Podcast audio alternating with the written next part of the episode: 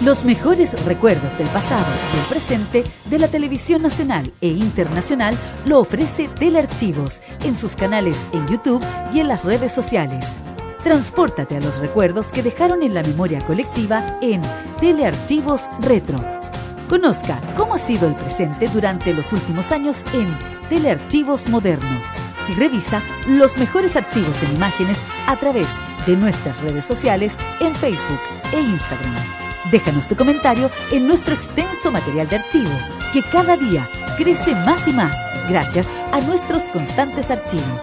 Entra y suscríbete en youtube.com, dale like en nuestras redes sociales y disfruta de estos grandes recuerdos. Telearchivos, rescatando el pasado y el presente de nuestras vidas. En modo radio, las buenas ideas son una buena señal. Tu marca puede ser escuchada a través de las ondas virtuales de modoradio.cl, además de sus señales en TuneIn, Monkey Boo, Online Radio Box y nuestro canal de YouTube. Así, su publicidad puede escucharse en nuestra emisora online, una ventana abierta con mayores posibilidades. Manda un email a radio@modoradio.cl y nosotros te vamos a contactar. Vive Modo Radio, programados contigo. Este 2022. Vive Modo Radio. Programados contigo. Después de años estancados y con una parrilla programática editorialmente caótica, finalmente Canal 13 ha estado haciendo esfuerzos en mejorar la calidad de sus programas de entretención y ha evidenciado que donde falta dinero, sobra cariño y corazón. Así lo han demostrado, por ejemplo, con Aquí se baila, que acá comencé a llamarlo como el estelar de baile deconstruido, en el sentido de que, muy a pesar de la presencia de Francisca García Huidobro, que restó más que sumó dentro del programa, se propusieron desde un principio en premiar el talento por sobre la fama, y así también poner sobre la mesa a través de la danza temas país como el bullying en los colegios, la discriminación y la desigualdad en nuestro país. Eso no lo hizo Fiebre de Baile, que se dedicó más a contribuir a las portadas de las últimas noticias y a premiar la fama por sobre el talento. También hizo lo propio Socios de la Parrilla, un estelar de la conversación que emergió desde el streaming y tuvo una receta efectiva y buen rollista para transformarse en uno de los imprescindibles de la televisión de este año en la pasada temporada. Lo mismo con De a tú, que en su segunda temporada y tomando en cuenta la competencia con The Voice, han subido mucho el nivel de los invitados y hago hincapié profundamente en las conversaciones con Coco Legrand, María José Quintanilla, Luis Fonsi y anoche, con el emotivo homenaje a un grande como lo es el maestro Valentín Trujillo, en donde desde el programa y con la venia de su amigo y compañero Don Francisco, promovieron la candidatura para que el pianista sea honrado merecidamente con el Premio Nacional de Música. Sí, hubo un tropezón con Star Trek, una competencia entre grupos de imitadores. Y acá entra la disyuntiva. Sin desmerecer el enorme trabajo detrás de quienes honran a sus ídolos, lo cual es bastante enriquecedor para dichas personas, ¿no será tiempo de ver a los cantantes de carne y hueso en nuestras pantallas y no solamente a los que los imitan? Quizás ahí hay razones de por qué no ha tenido un destaque preponderante en audiencia. No obstante, el 13 sigue trabajando y hoy nada más nos enteramos que Cecilia Boloco regresa al canal para conducir un estelar en donde los famosos harán homenajes a sus madres. Quizás un nuevo concepto en donde la emoción estará a flor de piel. Falta enderezar tu día, el noticiero y programas de opinión como mesa central. Pero al menos y a diferencia de otros años, Canal 13 está poniéndose las pilas para elevar el nivel de los programas de entretención en nuestra pequeña pantalla. No por nada van terceros en el rating mensual, superando un TVN que, por no salir de la comodidad de las novelas turcas que solo le interesan a sus fans, hoy nuevamente está cuarto. Soy Roberto Camaño y así abrimos la cajita.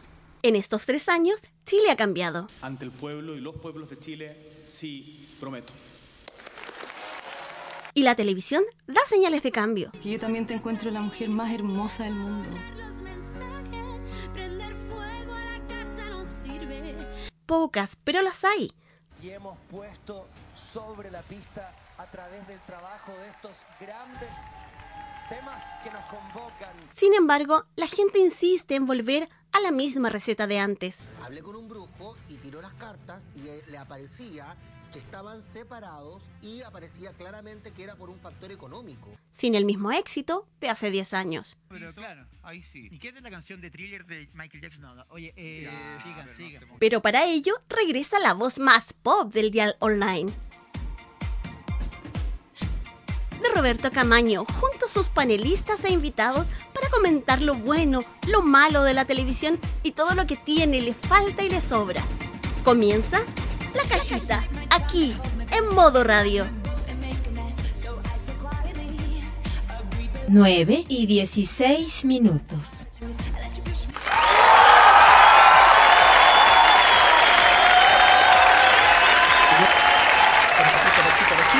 Sí, sí, sí, sí. Un 2, un 2, un 2. Sí, señoras y señores. Estamos nuevamente con ustedes cuando son las 21 horas con 17 minutos, como ya nos dijo nuestra Tonquita. Estamos comenzando un nuevo capítulo de La Cajita aquí en modoradio.cl. Esta linda terapia mental de la risa, la opinión, la música y la entretención de los sábados en la noche. De los sábados, perdón, ¿por qué dije sábados? ¿Por qué dije sábados?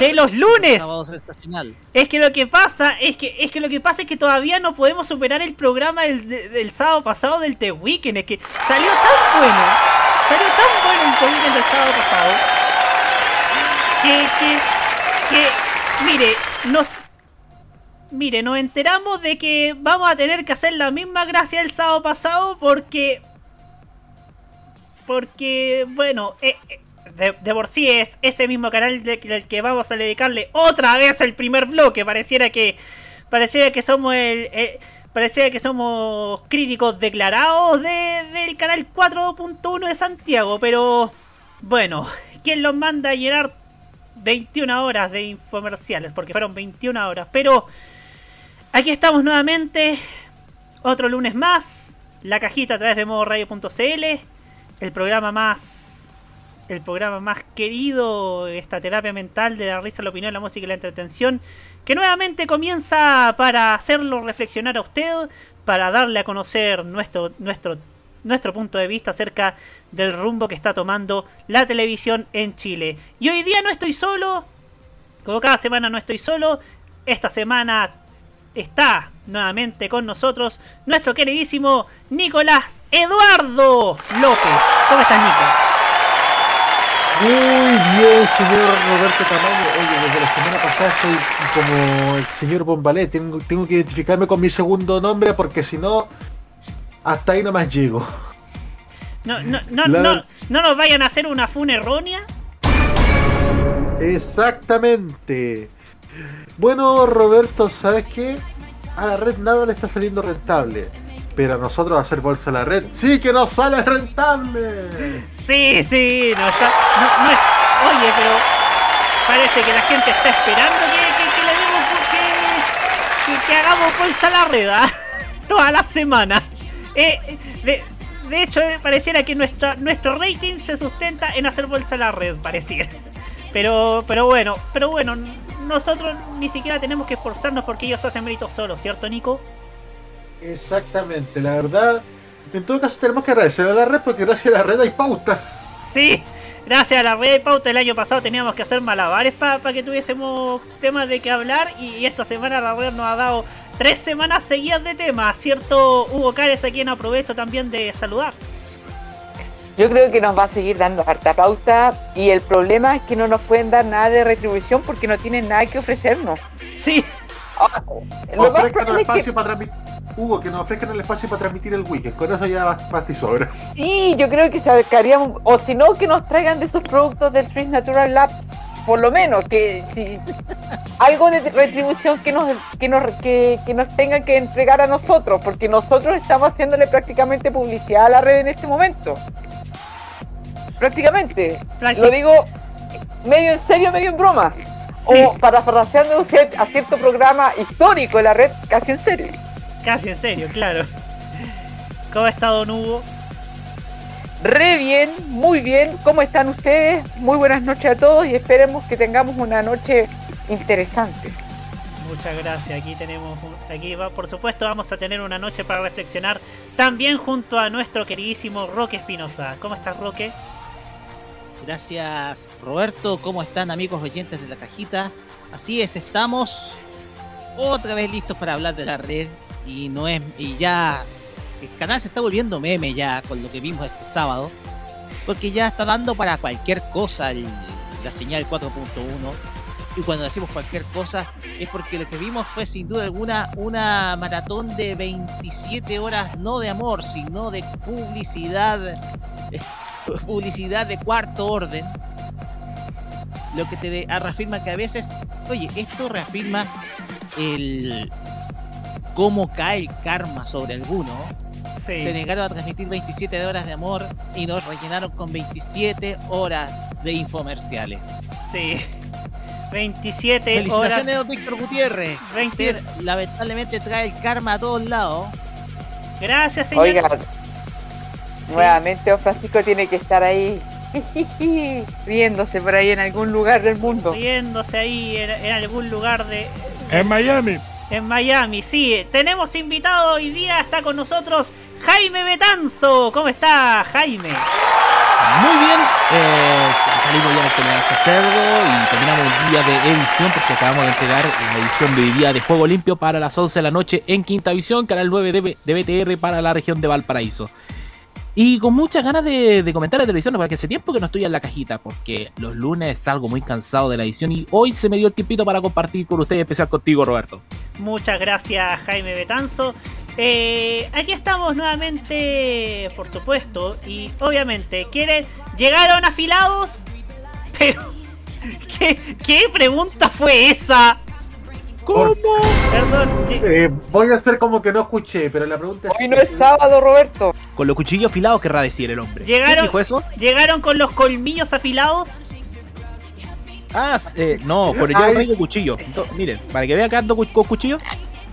¿Viste? Ando con cuchillo Lle- cartonero. lle- ¿Llegaron con el francotirador? No, no me llamo Italo Noli. No me llamo Jaime Bailey tampoco. Oye, pero eh, Roberto, solamente voy a decir que tengo dos pilas doble A revenidas que acabo de chupar para venir bien ácido con los comentarios con la red. Muy bien, muy bien, muy bien. Así que prepárense para, para hablar acerca de las 21, 21 horas de amor a Swiss Nature Labs que vimos el sábado pasado en la red y que usted pudo ver en simultáneo a través de The Weekend en modo radio. Pero primero nos vamos a la música, nos vamos con la bellísima Megan Thee con- junto a otra diosa como lo es Dua Lipa con esto que se llama Sweetest Pie. Y ya seguimos con el francotirador listo y dispuesto para hablar de las 21 horas de amor a Sweet Nature Labs en la red. Ya volvemos.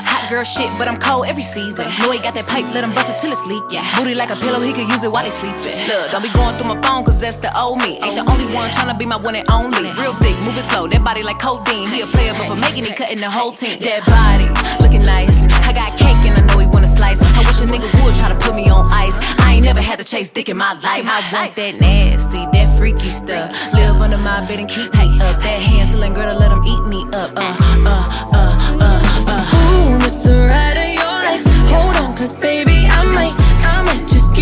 a bite of the sweetest pie. Ooh, baby, we can go fast.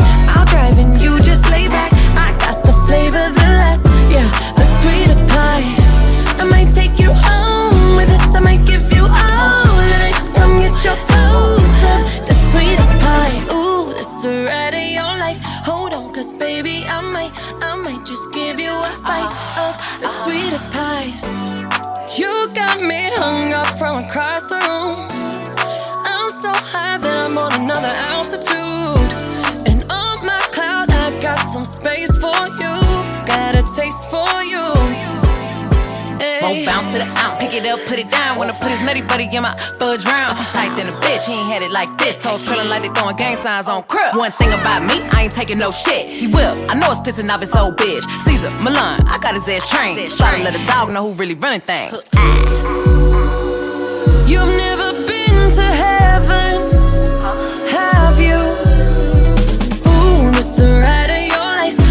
cause baby, I might, I might just give you a bite of the sweetest pie. Ooh, baby, we can go fast.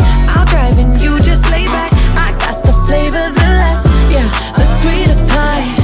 I might take you home with us. I might give you all of it. Come get your dose of the sweetest pie. Ooh, this the ride of your life. Hold on, cause baby, I might, I might just give you a bite of the sweetest pie.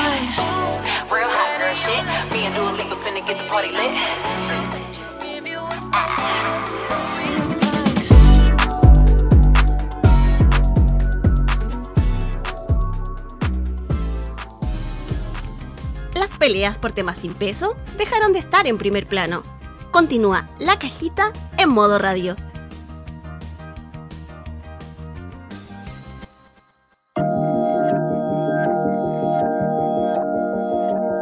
Nueve y 27 minutos.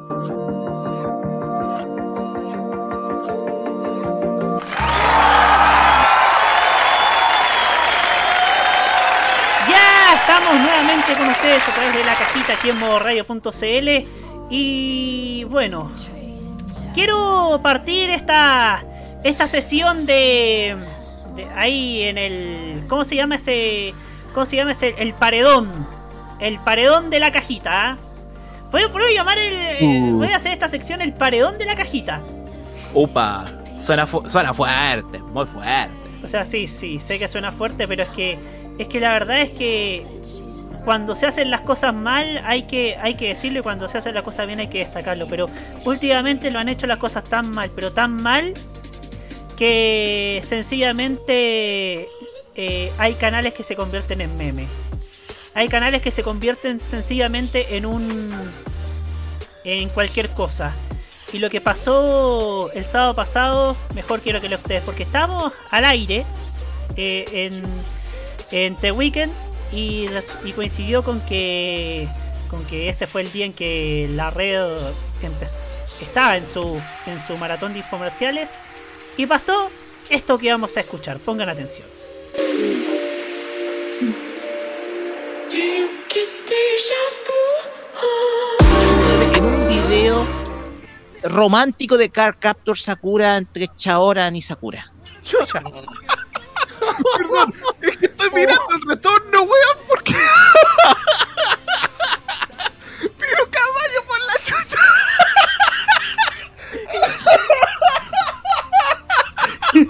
¿Qué pasó? Es que, es que puse el recuadro mientras tanto en la red. Ah, 9 en un video romántico de Car Captor Sakura entre Chaoran y Sakura. Perdón, es que estoy mirando el retorno, weón, porque. Pero caballo por la chucha.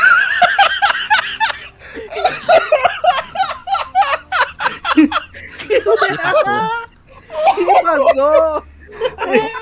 Es que, es que puse el recuadro mientras tanto en la red.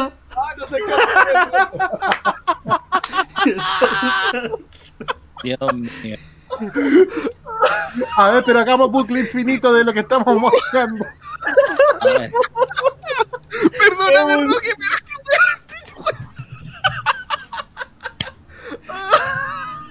A ver, muéstrenme ese bucle, a ver. Está en el, ¿Qué está en el pasó? chat, lo dejó el Roberto. A ver. Mira la transmisión, Roque. Ay, por el amor de Dios. Excelente. Muy bien, Camaño. Perdóname, perdóname. Señor Camaño se ganó el cielo hoy día. Oh. Mientras tanto, Oye, Roque, por favor. Adelante, perdone. bueno, la cosa es que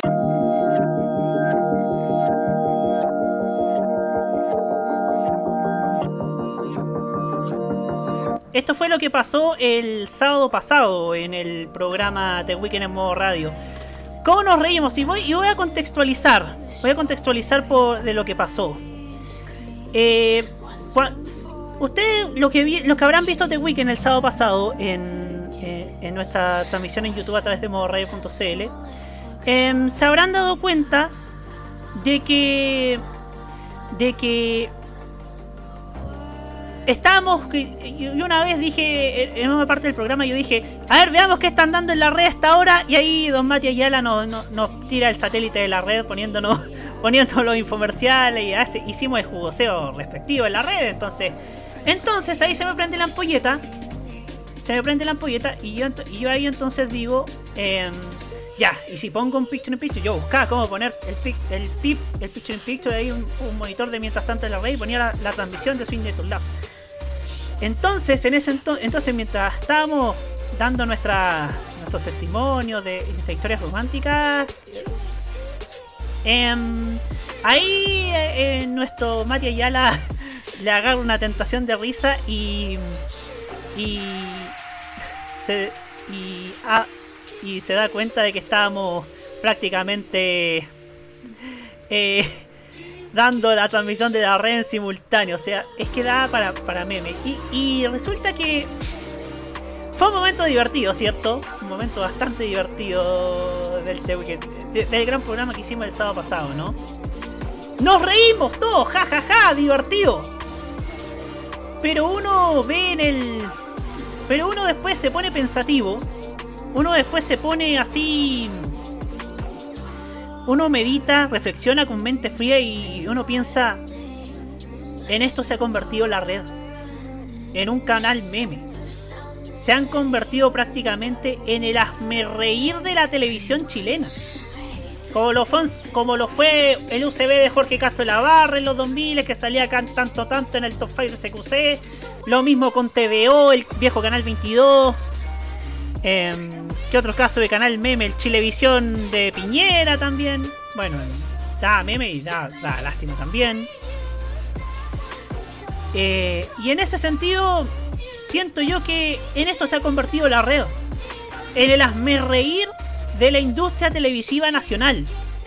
En el hazme reír del, del, de nuestra industria.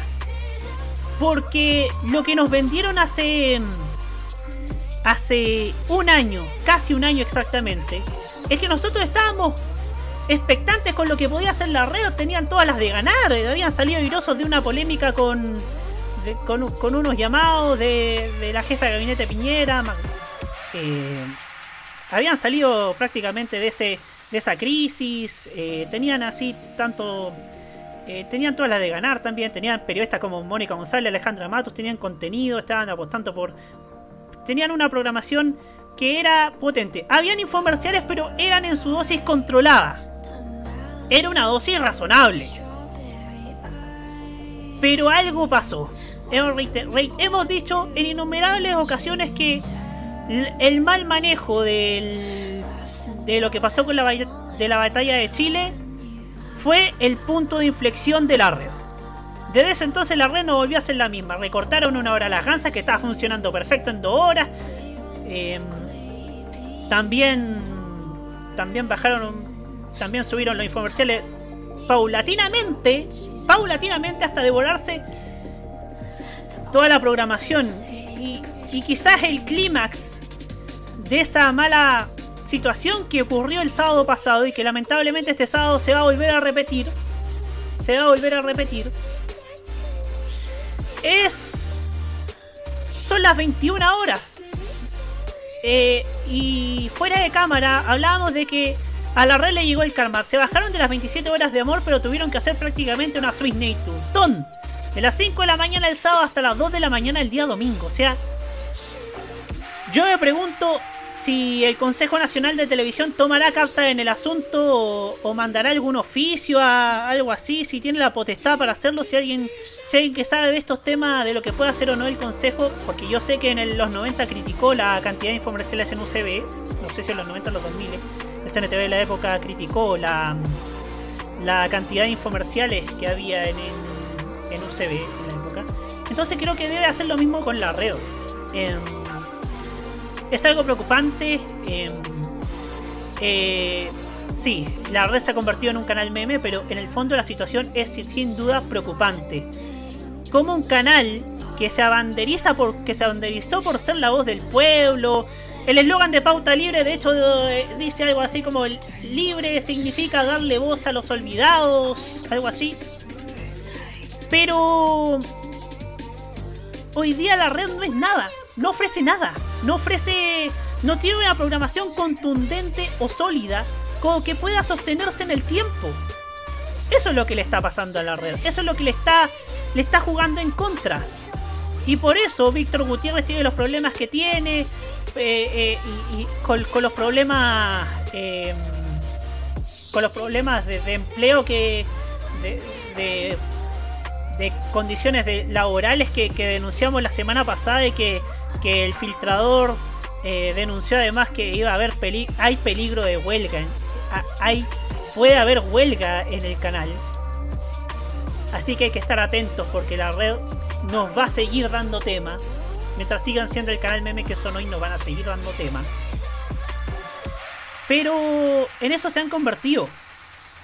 El canal de los infomerciales. La potestad que antes tenía UCB, TVO, el Más Canal 22, en, un, en un tiempo TVR, cuando estaba recién empezando y cuando todavía no se afiataban lo suficiente como para tener, al contrario de hoy que tienen tu conexión matinal y yo diría que hasta el canal 22 TVR tiene más programación que la red. Entonces, creo yo que mm, ese estatus de canal del pueblo que se vendieron no les corresponde. Lo que les corresponde es ser el canal meme, ¿cierto Nico López? Quiero decirte algo, Roberto. Sí. La semana pasada, la programación del sábado era de las 5 a las 2 de la mañana. Esta semana se mantiene. Pero la del domingo terminaba a las 20 horas. A las 20 horas partía programación y este domingo parte a las 21 horas recién la programación. Una hora más de información. Yo les voy a decir, les quiero hablar directamente a dos tremendas periodistas de dilatada trayectoria. Periodistas que para mí hasta el día de hoy son sinónimo de credibilidad y prestigio en el periodismo. A Mónica González y Alejandro Matis. A las dos que les quiero decir, abandonen el Titanic. Por favor. Por lo que ha significado sus carreras en los peores momentos para Chile, por la credibilidad que se han ganado haciendo su trabajo seria y responsablemente, salgan de ahí. Salgan de ahí. Porque estar ahí este momento les va a pesar mucho más. El tema de la red, escucha, muchos dicen que está como Canal 2 a fi- en el año 99. Pero es que yo reviso y reviso las revistas y Canal 2 tenía programación todavía. En la peor época de Canal 2, los, los días previos al cierre todavía tenían una, tenían una programación que- constante. Musical, con programación musical, con algunos programas, con noticieros. También la programación de los fines de semana había programación. A pesar del cierre. Lo de la red es que ya a estas alturas es un, bar- un- un auto que no tiene marcha atrás. La red está en el hoyo y yo había dicho, partí la temporada diciendo que la red no llegaba al 2023. Luego dijiste que no llegaba al 18. Y después dije que no llegaba al 18. Y ahora la pregunta es, ¿llegará por lo menos al invierno? Supongo que supongo que la red tiene su tiene sus vacunas al día, tiene la vacuna contra la influenza, creo que eso va a salir mal, o sea.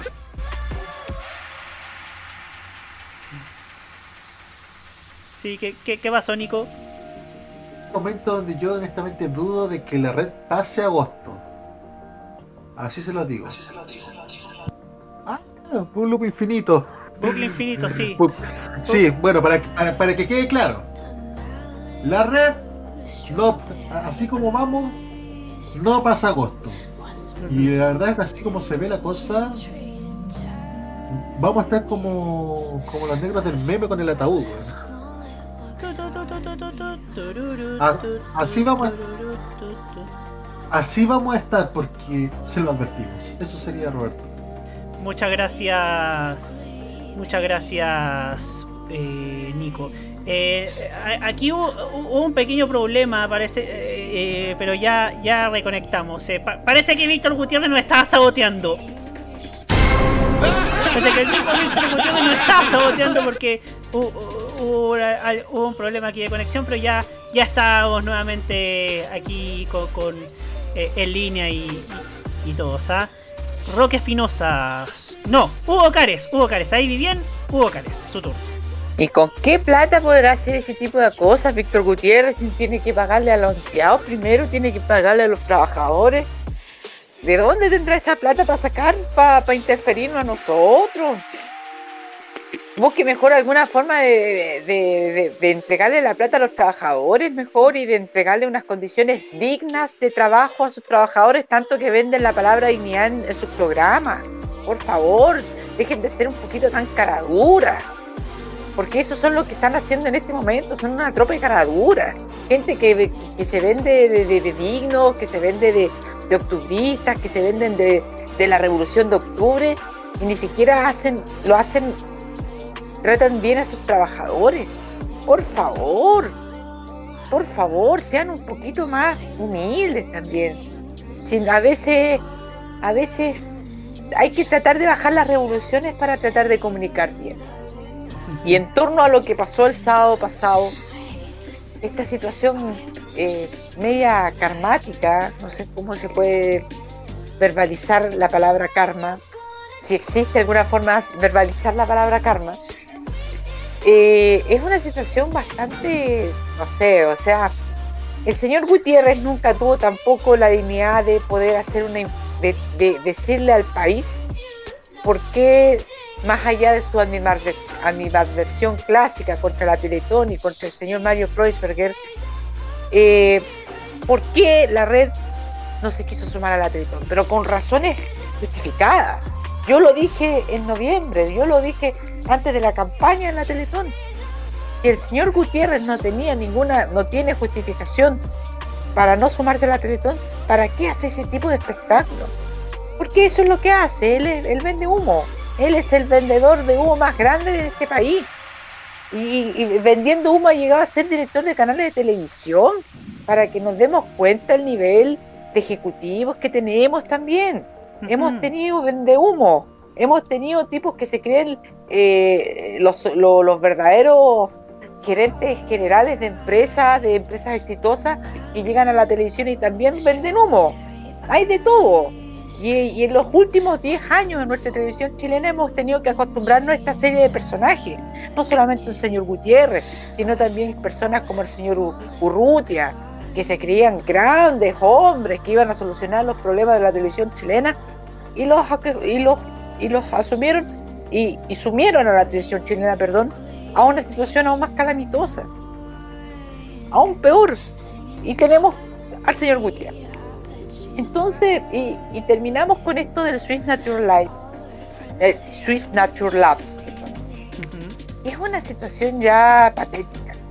Yo creo que ningún canal chileno, eh, a ver, hay canales según su nivel y, y este nivel yo creo que lo hay que hay que tenerlo eh, reflejado según el nivel de info comercial. Y yo creo que a lo que llegó la red el día sábado es el nivel más bajo que ha conseguido en la historia de la televisión chilena un canal de televisión. Porque ni si- por lo menos en la década de los 80, Cuando el canal de la Universidad Católica de Valparaíso tenía problemas económicos graves después de la crisis del 82, ¿qué hacían los días sábados? Cerraba sus transmisiones. Mejor cerraba sus transmisiones. Yo creo que la red podría tomar esa alternativa porque transmitir 21 horas de, de infocomerciales que se repiten a cada momento, que son los mismos, no creo que exista 21 horas de, de infocomerciales eh, con productos nuevos, o sea, se repite, se repite un programa, se repite otro en un verdadero loop televisivo. Sería lo mejor cerrar, cerrar un par de días los fines de semana para recuperar la decencia del canal también. Y esto simplemente le está rompiendo, está rompiendo la credibilidad de un canal. Esto rompe la credibilidad de un canal, más encima de un canal que pretende defender ciertas luchas sociales, ciertos principios sociales y cierto momento histórico de nuestro país. Lo está rompiendo, lo está rompiendo. Entonces, sería mejor dejar espacio a a que se queden en silencio unos días, los fines de semana, y, a- y- que asuman también de que en estos momentos están en una situación caótica, caótica. Y qué pena, me da pena, me da pena no tanto por el proyecto de, televisión que están haciendo, incluso por los periodistas que están, porque la señora González o la señora Matis, por mucho respeto que les tengo, intelectual y profesional, sobre todo Mónica González, podían haberse dado cuenta antes quién era el sostenedor de este canal y qué nivel de sostenedor tiene la red y tener un juicio ético sobre los negocios de este señor. Estoy hablando del señor González. ¿Se dan cuenta del nivel de- de persona que, que entran, el nivel de persona que es el dueño de este canal? Me pregunto honestamente, que si un periodista con los palmarés que tiene, con la trayectoria que tiene y con el nivel de investigaciones que han realizado, se dieron cuenta de la calaña de personajes con los cuales entraron a este canal de televisión. Me pregunto, es una pregunta que se hace este humilde servidor. Roberto. Muchas gracias. Tú, yo creo que hace algunas semanas dimos un cómputo nosotros. Dimos que habían llegado como a 95-96 horas. Me confirma una fuente, en este caso Reinaldo Coria, que mando un cariñoso saludo, que había hecho eh, en la interna una, un cálculo de cuántas horas transmite a la semana la red comerciales y, se, y me han dicho que son más de 100. Más de 100 horas de infomerciales. Solamente infomerciales. Más de 100 horas. ¿Qué canal Cuatro días, con, cuatro días con cuatro horas. Cuatro días con cuatro horas. O sea, es prácticamente insostenible lo que está pasando en, en- en Avenida Quilín. Roque Espinosa, em, creo que nosotros lo anticipamos, ¿no? Sí, no, de todas maneras, esto es una situación donde se veía venir porque yo sigo haciendo el paralelo. El año pasado, el año pasado, yo escuchando precisamente la temporada pasada de este programa, habíamos destacado varias cosas de la red.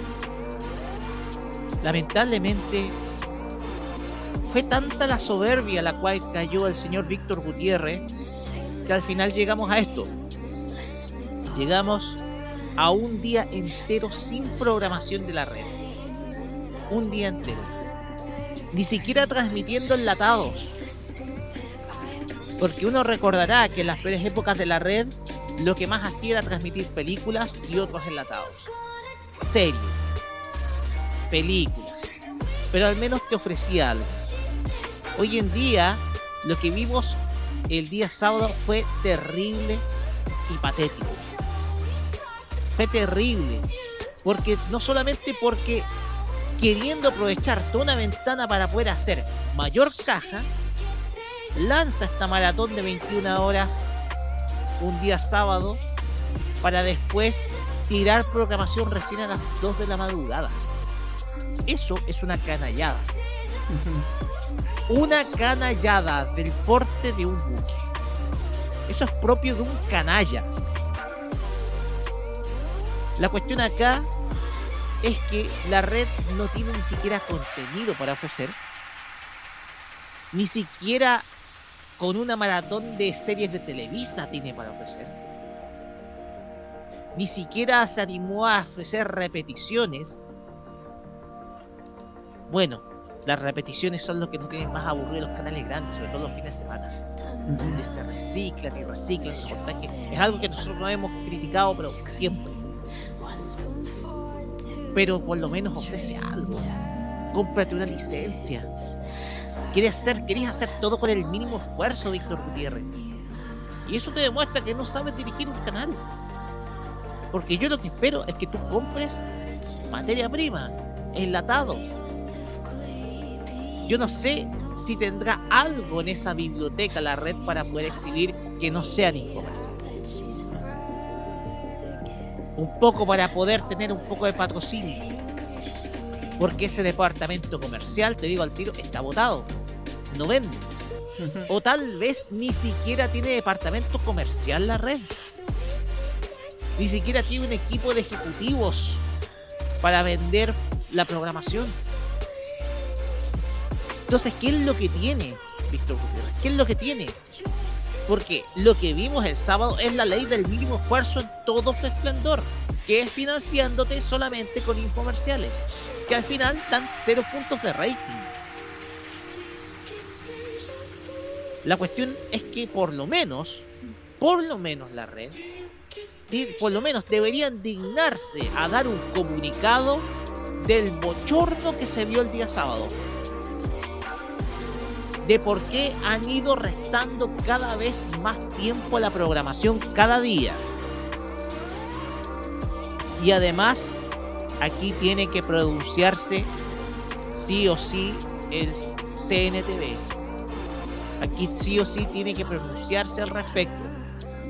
Porque aquí estamos viendo que el canal está haciendo uso de concesiones eh, de una concesiones de una espectro radioeléctrico que es público para solamente emitir eh, programación eh, emitir comerciales todo el día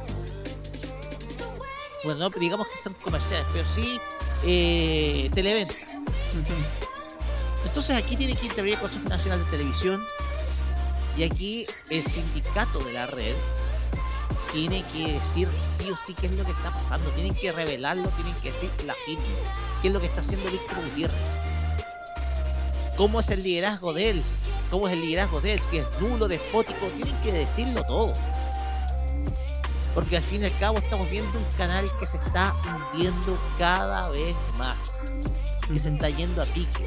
Que no tiene materia prima que ofrecer. Que no tiene alternativas que ofrecer. Que no tiene ni siquiera una programación decente. Y lo único que nos entrega son infomerciales empleando la ley del mínimo esfuerzo. Aquí tiene que pronunciarse el CNTV sí o sí. Y aquí Víctor Gutiérrez, sí, por lo visto, solamente ya ni siquiera con lo visto el sábado, sino por todo lo que hemos visto en los últimos meses, tiene que sí o sí irse. Sí o sí irse. Porque aquí sí que te cayó el karma, Víctor Gutiérrez, por no sumarte a la Teletón. Te cayó el karma y bien feo. Porque aquí lo único que hiciste ha sido pecar de soberbio. Por eso. Mira, qué bueno que dijiste eso de que de la falta de, de de dar a conocer la situación real del canal. Yo recuerdo que los peores tiempos de TVN, los peores tiempos de TVN eran brutalmente honestos con lo que pasaba en el canal. Brutalmente honestos. Eh, incluso expresa, incluso en el noticiero decían esto es lo que pasa con TVN. Tenemos estamos tratando de salir, pero por lo menos te decían, estamos tratando de salir adelante. En el matinal por lo menos te decían, estamos tratando de salir adelante, estamos estamos buscando cómo salir de esta. Pero hoy día en la red lo único que veo es silencio, es hermetismo, no veo prácticamente un no veo prácticamente un un gesto de asincerar lo que está pasando en el canal. Alguien tiene que dar explicaciones y alguien tiene que renunciar. Y si Víctor Gutiérrez no es capaz de renunciar, que Ángel González le pegue el telefonazo y que se vaya porque la situación en el canal es insostenible. Es insostenible. Jaime, tu turno. Gracias, Roberto. Mira, eh, la situación de la red a mí no me sorprende, la verdad. Creo que lo que vimos el sábado es una verdadera, un verdadero bochorno. Y creo que también esto tiene que dar ámbito a. Tiene que proponerse una nueva ley de medios para regular justamente este tipo de contenido. Porque miren, tanto se habla de que la ley de medios cuarta libertad de expresión. Ahí está lo mejor, el mejor uso para una ley de medios. No solamente para descentralizar el poder de los medios de comunicación hoy día manejados por grupos monopólicos como el grupo de Andrónico Luxi, el grupo de Carlos Heller, eh, los dueños de Chilevisión, que es Paramount, y por supuesto, eh, y por supuesto los de Remigio Ángel González, sino para regular este tipo de contenidos y malas praxis de la, de la programación televisiva. Ustedes, por ejemplo, sabían de que en Argentina el CONFEN en su momento, que hoy día es la agencia estatal que maneja a la televisión, como el Consejo Nacional de Televisión, castiga a los canales de televisión por no, por no emitir su programación a horario. Es, por ejemplo, lo que deberíamos hacer acá en Chile. Empezar a multar a los dueños concesionarios de televisión y a los canales sin que paguen los trabajadores. Ojo, sin que paguen los trabajadores este perjuicio. Porque la televisión no está para comercializar 24/7. Está para comercializar en ciertos tramos de tiempo cada 5 minutos en las tandas comerciales. Porque todos sabemos que las tandas comerciales te duran desde 3 a 5 minutos. Entonces esto es aprovecharse de qué, de qué tipo de empresa estamos hablando, que no tiene eso, no sabemos si tiene antecedentes de papeles que están funcionando como empresa con representante legal en Chile y que además si están pagando impuestos. ¿Alguien se ha preguntado si STC o Swiss Nature Labs están pagando impuestos en nuestro país? Haciendo el tipo de televenta. Buena pregunta. ¿ah? Es lo mismo que yo quería decirles en el, hoy día en el Tolerancia Cerdo respecto a los comerciantes de Makes. Tampoco están pagando impuestos. Porque no pagan impuestos porque no tienen las patentes municipales. Porque se pasa por donde quieren a la autoridad. Y me imagino de estos señores también. Me imagino que los de Antena 3 Directo están cumpliendo con ese error porque por algo tienen hasta puestos en los centros comerciales pagando patentes. No creo que sean tan canallas como ellos. Y creo que lo de Víctor Gutiérrez es un verdadero papelonazo. Pero fíjate que el papelonazo viene de antes, viene de Javier Urrutia, un señor que ha servido políticamente a toda la derecha. Ahora, con lo de López diciendo que Mónica González y Alejandro Matus se tienen que huir del Titanic hundiendo, la pregunta es, ¿qué tipo de medios van a recibir a las dos? Sabiendo que en este momento Canal 13 y Mega están atendiéndole a los favores de la UDI, de Renovación Nacional y de la democracia cristiana, y que Chilevisión está jugando a, quien, a, la, mejor postura. Digámoslo así. Y TVN recién tiene que empezar a manejarse desde ahora ya, quizás para la televisión pública, de lo que quiera proponer el eh, los representantes elegidos por Gabriel Boric y el Congreso Nacional puedan ser aptas.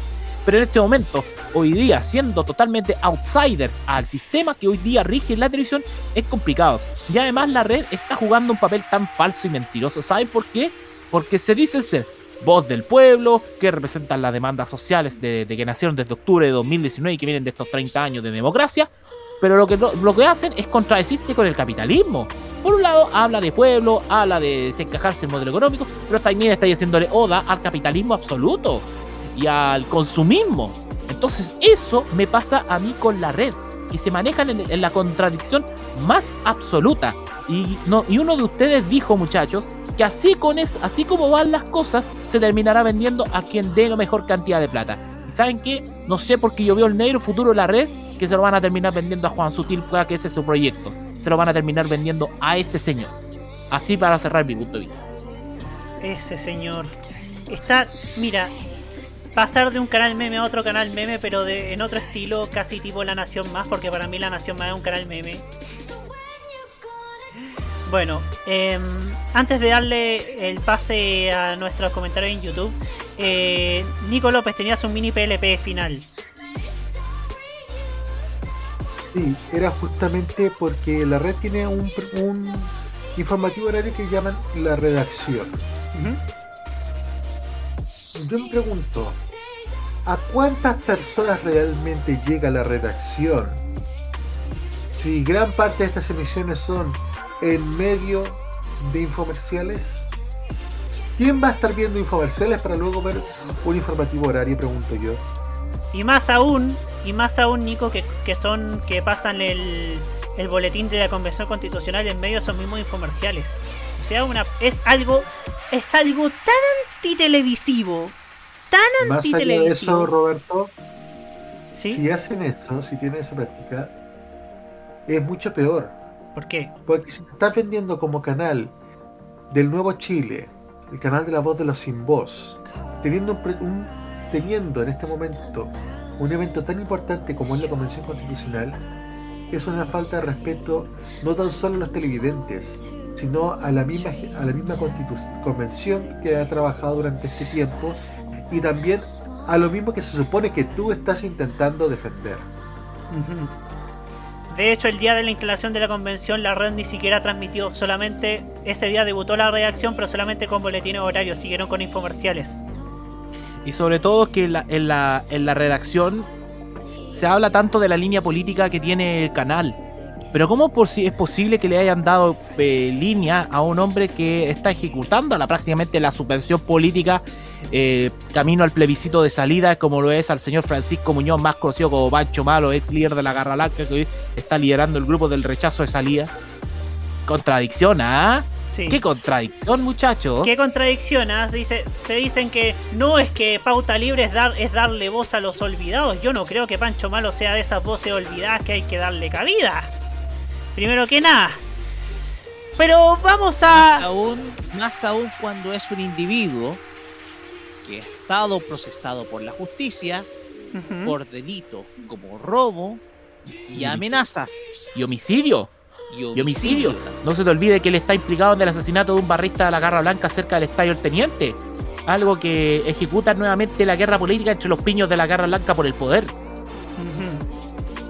Claro, efectivamente.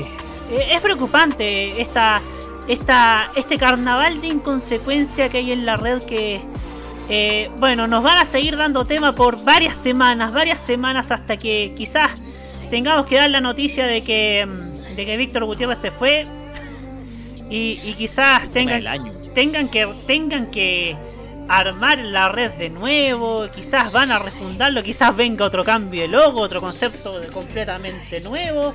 A estas alturas con tal de que con tal de que la red pueda tener un futuro, porque hasta ahora hasta hasta, este momento futuro no tiene, pero bueno.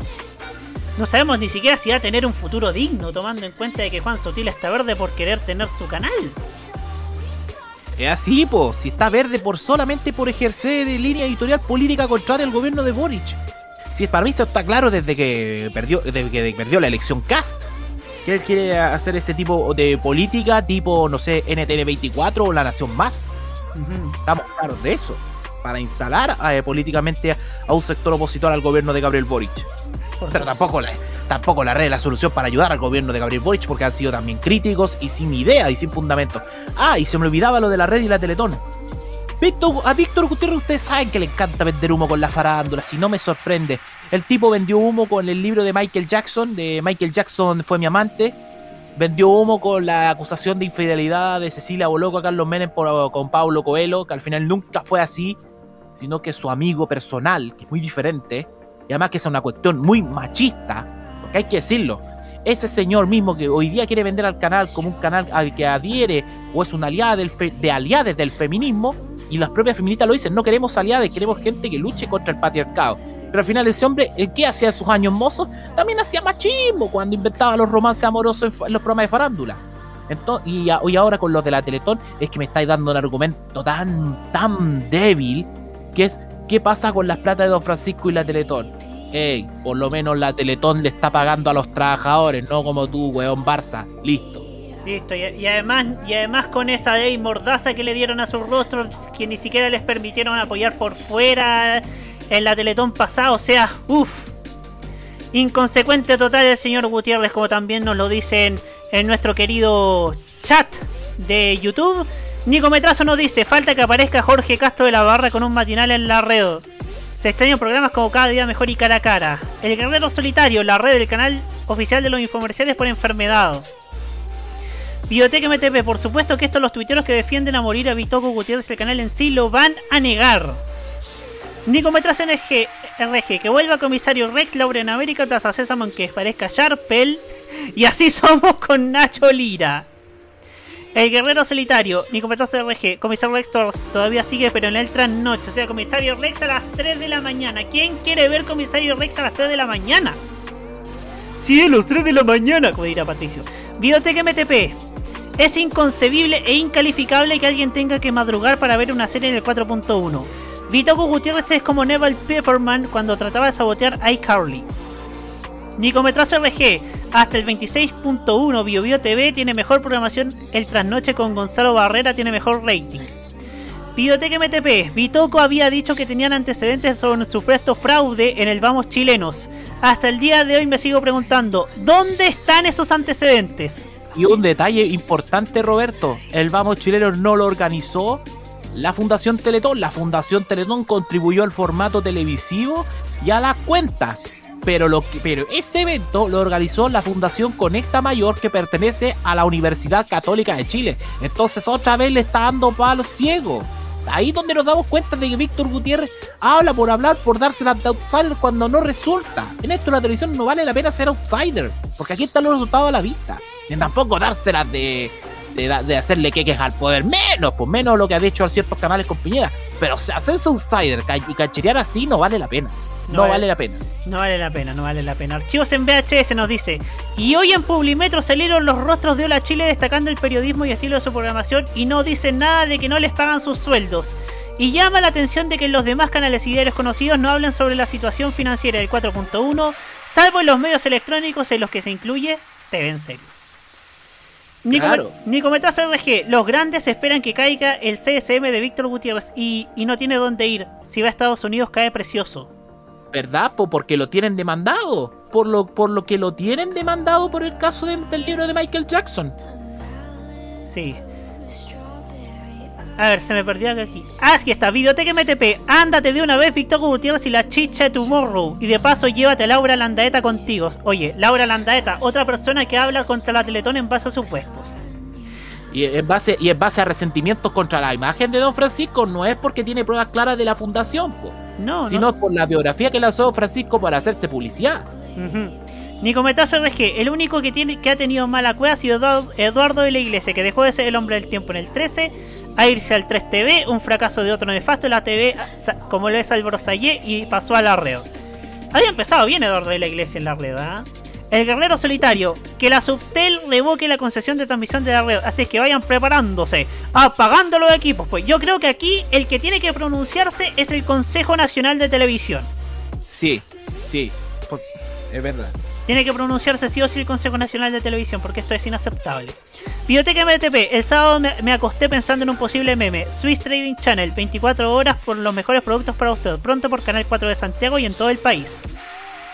Yerko Bastián Alonso González, con tertulio de TV en serio. Un saludo para él. Habrá que preguntarse cuál es el rol que, hoy, que cumple hoy Telecanal. También es un negocio el fantasma. ¿Cuántos trabajadores tendrá? ¿10 con suerte? 12 Visión, TV ficticio, 12 Visión, don Matías Muñoz. Y eso que también está el momento en que la red contraprogramó horriblemente mal frente a la Teletón que hasta les pasó por encima. Es, que, es, que, es que la idea de un documental de Santa Feria debería ser pero en otro tipo de horario y en otro tipo de distancia televisiva, po.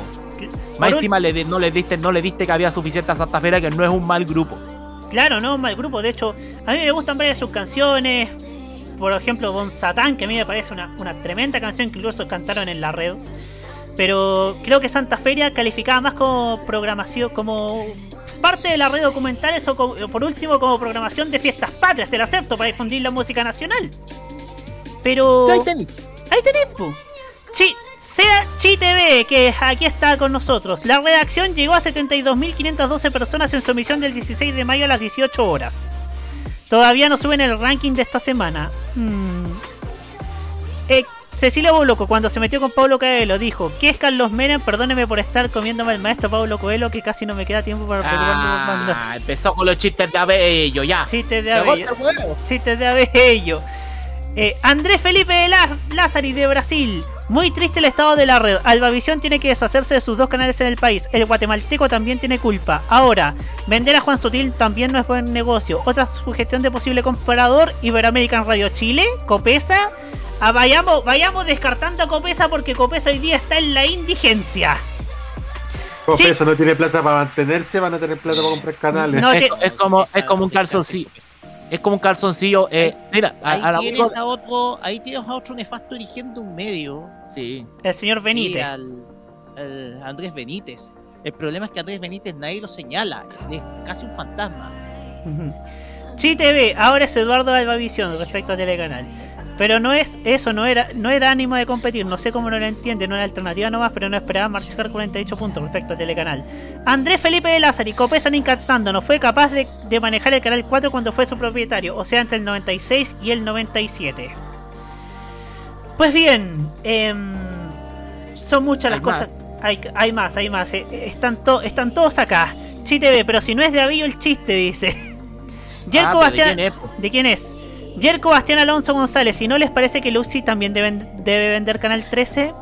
Hay una diferencia enorme entre Lux, entre Canal 13 de Andrónico Luxic y la red de manejado por Víctor Gutiérrez. Es que Canal 13 sí genera presupuesto, sí genera ganancia, ha generado un éxito en, en sintonía que es el aquí se baila, independiente de la crítica que tenemos eh, a, a, lo Fran. que es la línea editorial de los noticieros, al programa Mesa Central, al Tu Día y a Tele 13, te creo. Ahí está mal manejada la cosa. Pero los otros programas que tiene Canal 13 en sí no son malos, fíjate. No son malos. Y por algo tienen un éxito que, digamos, no increíble como uno esperaba de Canal 13 hace 20 años atrás. Eh, bueno, 20, 18, 19 años atrás, porque estamos hablando de 2003. Pero eh, a comparación de la red, están en un mejor estatus que, que la red. Y no merecería la pena que, que lo vendan a Canal 13, con- porque sabiendo que eso genera algo. Nico Metrazo RG. Y ARC está que fusiona una radio del Dial Santiaguino y va a comprar la red. primero, primero le venden una señal a lo evangélico en regiones antes de comprar la red. ¿ah? El guerrero solitario. Algo. ah, Respondiendo a Andrés Felipe de Lázari. O algo peor. Omar Gárate o la Iglesia Universal del Reino de Dios. Ah. Se escuchó un poquito, se escuchaba ahí un poquito cortado, pero se entiende la idea. Mira, no tampoco sería malo ver sus novelas bíblicas al señor Edith Macedo, el dueño de la, de la iglesia, porque es el dueño, no es un pastor. Para mí son dueños porque lucran con la fe. Y Gárate Gamboa, ja, así como está yendo con Telecanal, quizás que termine haciendo la red vendiendo moringa XXL. XXL. Yerko Bastián Alonso Borzales. Buscar un socio comercial afuera por último, ¿no? Eso sí te lo acepto. Eso sí te lo acepto un socio comercial afuera. Andrés Felipe de Lázari, no deseo lo mismo para Chile. En referencia a la, a, a la Iglesia Universal manejando un canal que es Record TV, que es horrible. Y un canal con tendencia política igual, pues ¿cuánto, cuánto tiempo se ha financiado con el gobierno de Bolsonaro en Brasil? Sí, pu.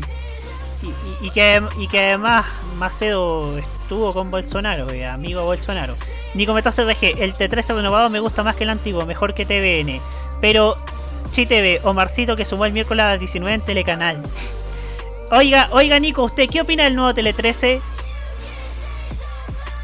Es Cobra Baby Balibú, ¿cierto? Yo te lo dije desde el primer día. lo- el nuevo Tele 13, por mucho que le pongan nuevo, es como la nueva Baby Malibu, pero el sombrero es nuevo, pero sigue siendo la misma. Bien dice el dicho, aunque la mona se vista de seda, Mona se queda. mona queda. El guerrero solitario, devuélvale la propiedad TV Azteca y chao. Era Andrés Felipe de Lázari, putería La Granja por Couple, la línea de realities. Matías Muñoz, y eso, y eso Jaime que la IUR se migraron con los gobiernos de Lula y Dilma solo para alcanzar poder. Y Archivos en VH se le responde al guerrero solitario. Azteca dio la vuelta con la, la página con Chile hace muchos años. Además, además, no, no le conviene a Azteca hacer negocio en Chile con, con lo que con lo que tienen en México. Pero bueno, eh, seguimos. Esto va a dar para largo. Obviamente esto, este debate va a seguir dándose sí o sí. Pero se- vamos a seguir hablando de la red. Les adelanto desde ya en los próximos programas porque la red nos va a dar temas. Porque siempre, porque yo digo que nunca la red puede caer más bajo de lo que ya está. Nunca. Y un mensajito para, para algunas personas que dicen que esto les pasa por ser un canal progre. Pues existen medios progres que están bien manejados y bien sustentados. El problema no es la ideología política. Porque han habido casos de, de medios manejados por la extrema derecha que eran explotadores y que además debían sueldos. Lo sé porque en España el canal Intereconomía hubo un tiempo en que adeudaba sueldos a sus trabajadores. Ahora se llama el Toro TV para... Pero no sé en qué estado estará ahora. Roberto. Sí.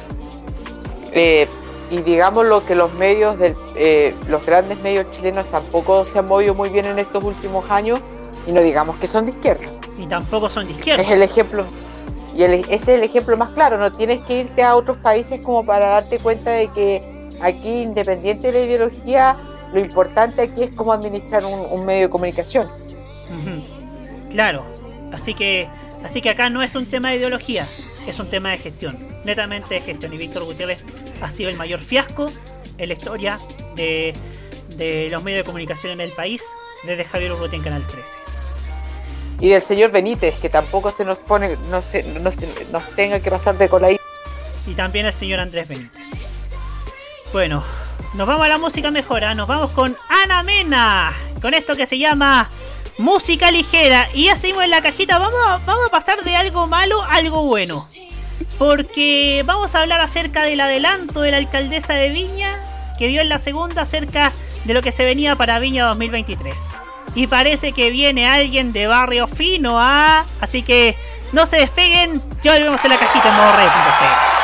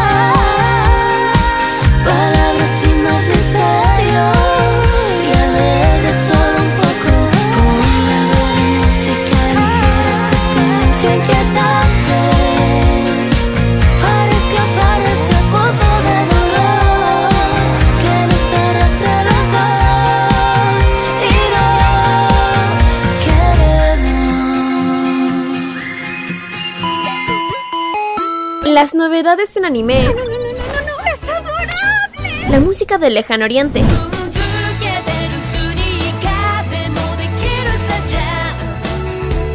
Las curiosidades de Japón. ¿Por qué el monte Fuji en Japón es tan especial? El monte Fuji también es conocido como Fujiyama. Eventos frikis y mucho más es lo que nos trae Fanmacia Popular.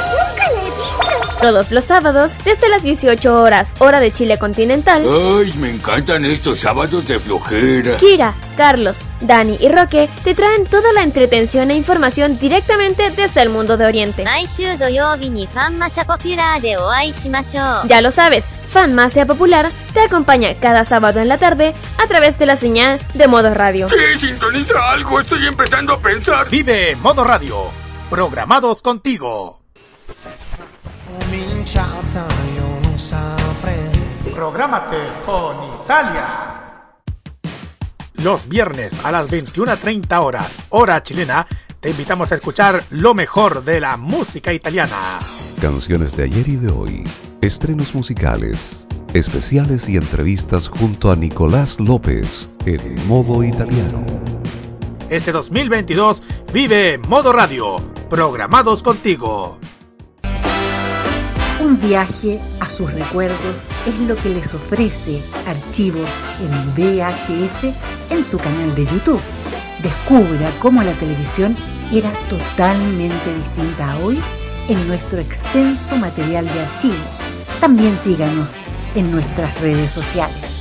Archivos en VHS, la zona de tus recuerdos.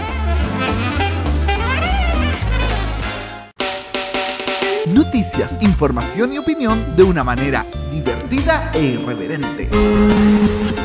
Vive informado solo por modo radio.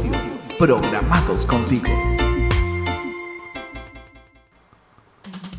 Porque nosotros también adornamos el talento sobre la fama. Sigue escuchando La Cajita en modo radio.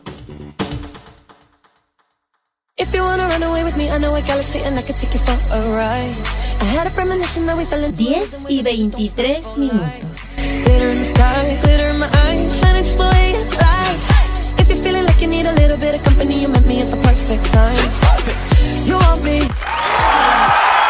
Ustedes saben que manejar esto simultáneamente a veces tiene su.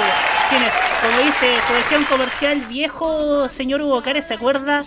A veces esto tiene sus desventajas, ¿ah? Mire, ¿sabe qué? Yo me, me gusta mucho la publicidad, pero ¿sabe que ahora se me olvidó de qué anuncio es? Es, es de algo que que es, de algo que ya no se puede vender en la actualidad. ¿Se acuerda? Eh, el video de las desventajas menos en el precio. Ah, sí, sí, ahora me acuerdo. Sí, sí, sí, sí, sí, sí. Pero era una marca bastante rara. O sea, Mark 10. De- yo creo que después de la crisis del 82 desapareció. Desapareció. ¿Cuántas cosas desaparecieron de- en el 82 y también en el 2020? Uf. Uf, uf. Bueno, pero vamos a- Y, y en el 99 mejor, pero mejor. Pasemos a cosas más felices. Pasemos a cosas más felices porque... Porque vamos a hablar de Viña 2023. Ustedes todos sabemos, eh, va a volver el festival el próximo año.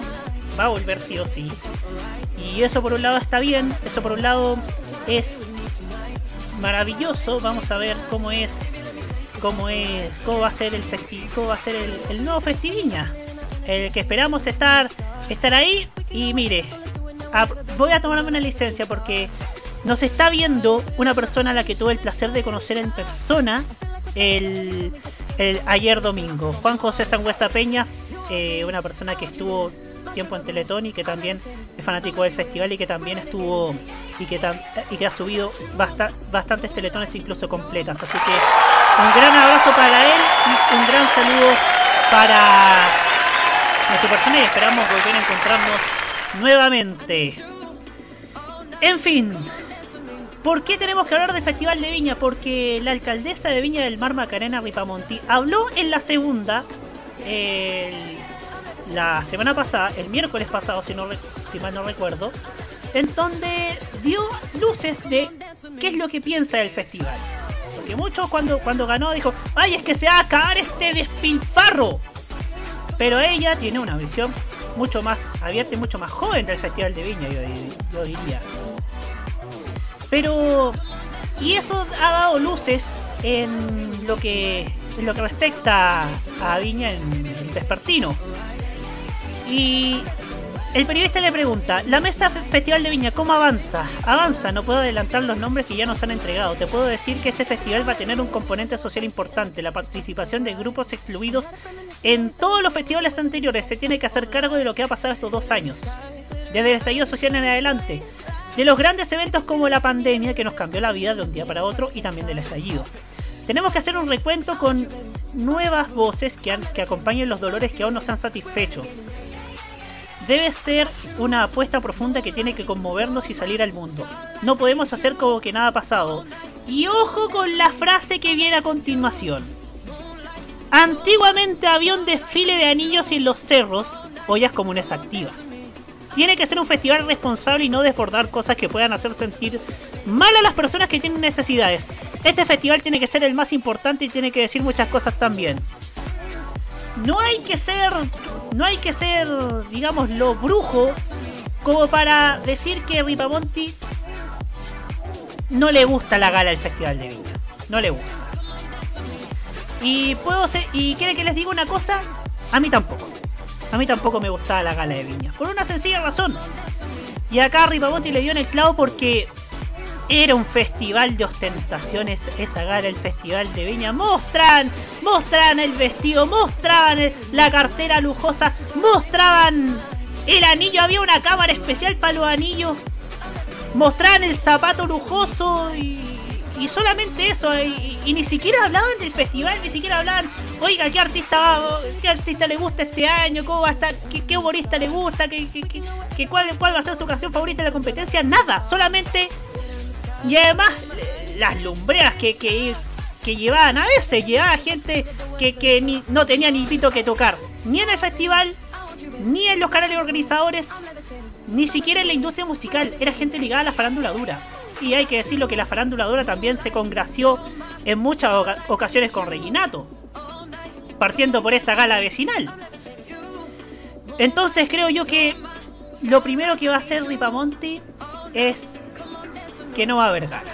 Hay que hacerse la idea de que no va a haber gala. Y si la hay va a ser con va a ser bajo nuevos códigos, pero no los códigos con los que se regía antiguamente con Reginato, que era el Festival de la Ostentación, el Festival de del lujo y como dicen por ahí un dicho argentino, el lujo es vulgaridad.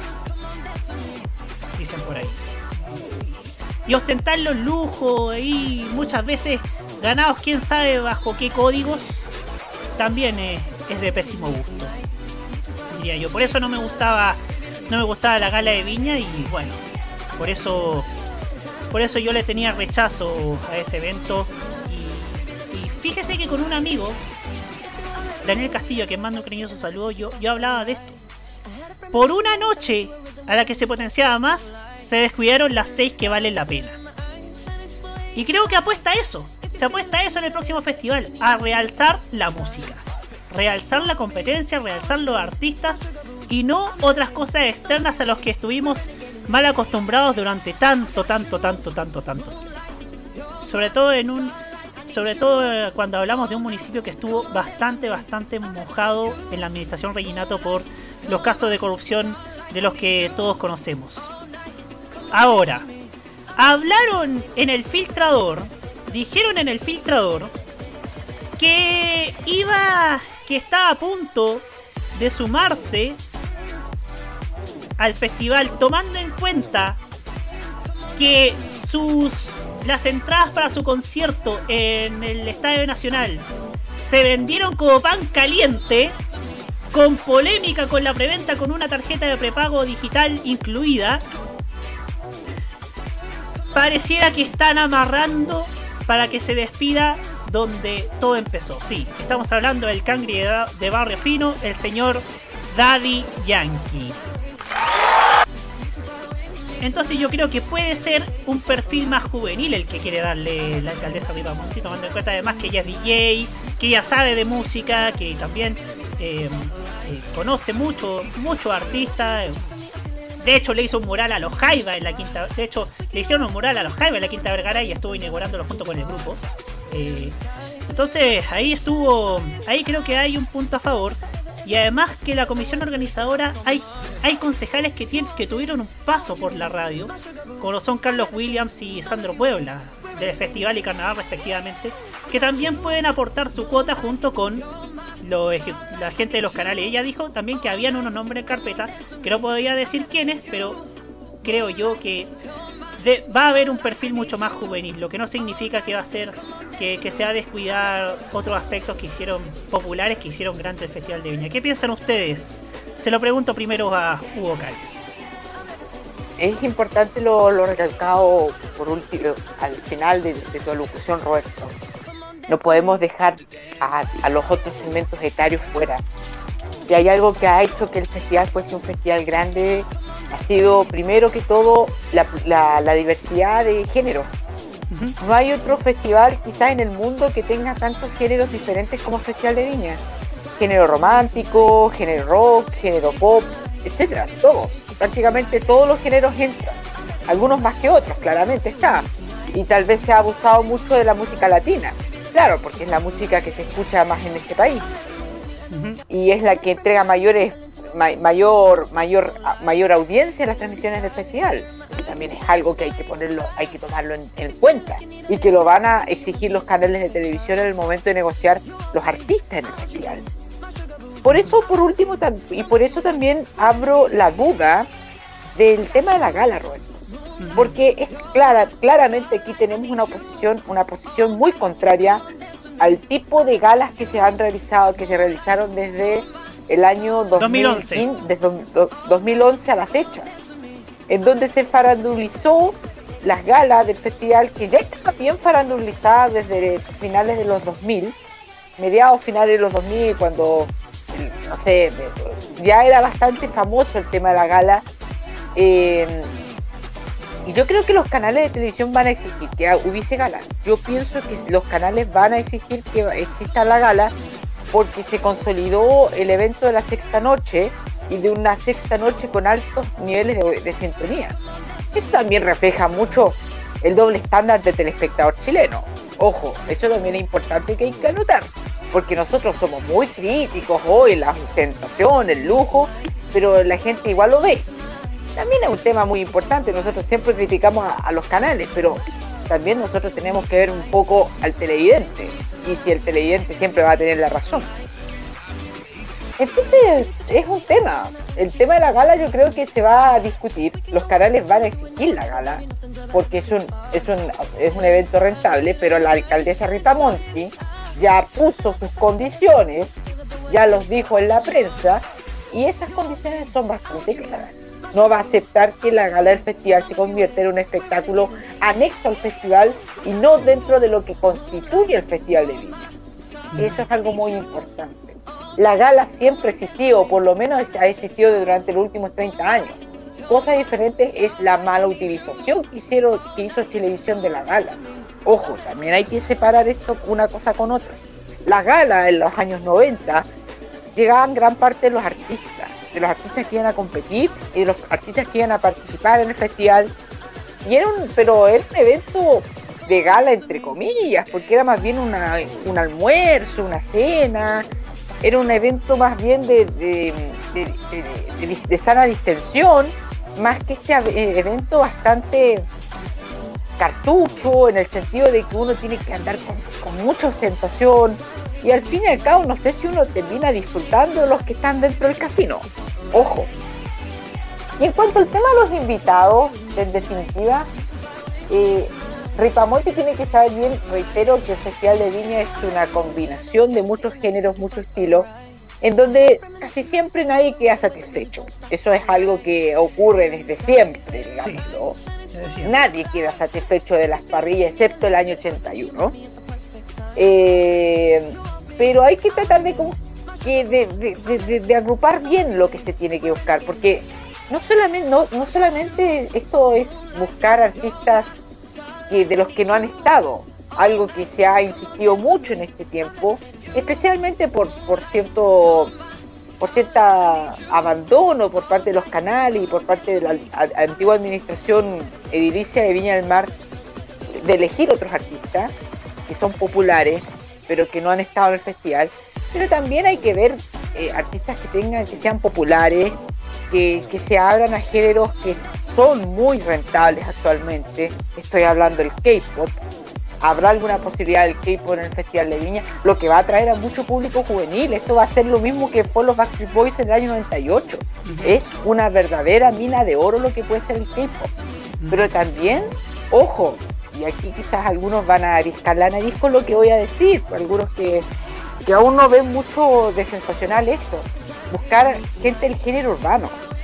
El género urbano también es un género que eh, ha rentabilizado mucho en estos últimos años.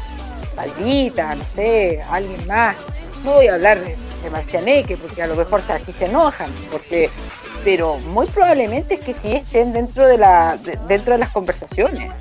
No me sorprendería que estuviesen dentro de, las conversaciones de, de- de- de- del festival, Pulima West Coast, por ejemplo, otro más, que, se me, que- me acuerdo en estos momentos, y que son muy populares, y tratar de negarlos por ciertas por ciertas críticas que nosotros escribimos acá de manera clara muchas veces y con justificación, tampoco eso tampoco tiene que ver con que, ojo, son artistas muy populares y que tienen y que es muy probable que, que vendan entradas, que saquen alta sintonía en las transmisiones y, que les va, y que demuestren el nivel también de, lo que está la música chilena actualmente, que está muy orientado al urbano.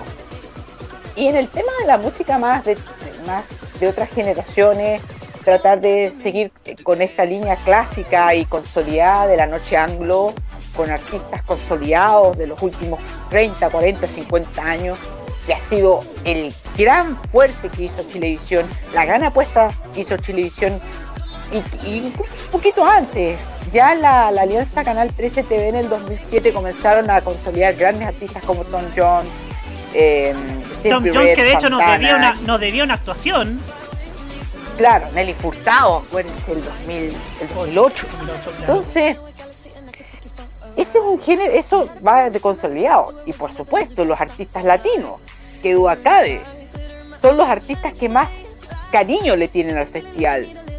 Los artistas que siempre han visto el Festival de Viña como un, un puntal de sus carreras. No los podemos olvidar, ni el festival se puede olvidar de ellos tan fácilmente. Porque además es el público que más qui- que, que la gente más quiere y que las señoras más, más buscan sus entradas. Y por supuesto, en este caso hay un señor, otro señor puertorriqueño que es nuestro padre putativo de todos los latinoamericanos, que se llama Elmi Figueroa, que debería también estar en la agenda. Ese hombre ya ha estado, ¿hace cuánto tiempo que Chayanne no ha estado en el Festival de Viña? ¿Cuántos años? ¿Siete, 2011. ocho años? 2011 fue la última vez. 11, do- 11 años, vamos a sumar 12 años. Entonces, por favor, señora Rita Monti, Chayanne es el patrimonio de todo Chile, un patrimonio intangible de la humanidad. Incluso mucho más que el propio Daddy Yankee, lo digo yo. O sea, ya, digámoslo también, Daddy Yankee se merece estar una noche en el festival. Y hay alguien que espero que algún día vuelva al festival tras 25, 26 años de ausencia. Ese nombre es muy importante y creo que es muy importante que algún día me estoy estoy pensando muy en alto Roberto parece ¿ah? estoy parece que pensando que la televisión chilena que la organización del festival tiene dinero por todas partes y parece que no es así así que baja los humos jugocares y pensemos en un festival austero no lo sé si tanto y esperemos que también la gestión del señor Marcelo Alonso saque buenos resultados Alfredo. Alfredo, Eso, Alfredo. a ver. Marcelo el actor. Perdón Marcelo, per- perdón, perdón Amparo Noguera, perdón a Eso te todos por involucrados Bolaganto. aquí. Sí, me confundo, me confundo. En todos los si estuviese mi amigo Segundo Fernández, te pega unos pipes asegurados si estuviese en un programa del festival, ¿o no, Roberto? Bueno, Yo ya voy a hacer ese gafe entonces en febrero del próximo año. Me aseguraré que voy a venir, voy a ir al, al- al estudio y voy a decir, bueno, el ex vocalista del grupo, no sé, para no decir al este. Del, del grupo Diva. Claro, No, del grupo eh, Club. Eh, pero por Dios. El grupo club, ya. Pero eso, pensar, bueno, no hay que pensar tan en alto, pero yo creo que se puede hacer algo bien y, y yo creo que las directrices de Ripamonti orientan en que el Festival de Viña nuevamente, y esto es muy importante, recupere lo más importante de un festival de la canción, la música. Eso es lo que realmente motiva un festival de la canción. El resto es accesorio, como esos anillos que se mostraban hasta hace tan poco tiempo. Muchas gracias, Hugo Cares. Jaime Betanzo, su turno. Gracias, Roberto.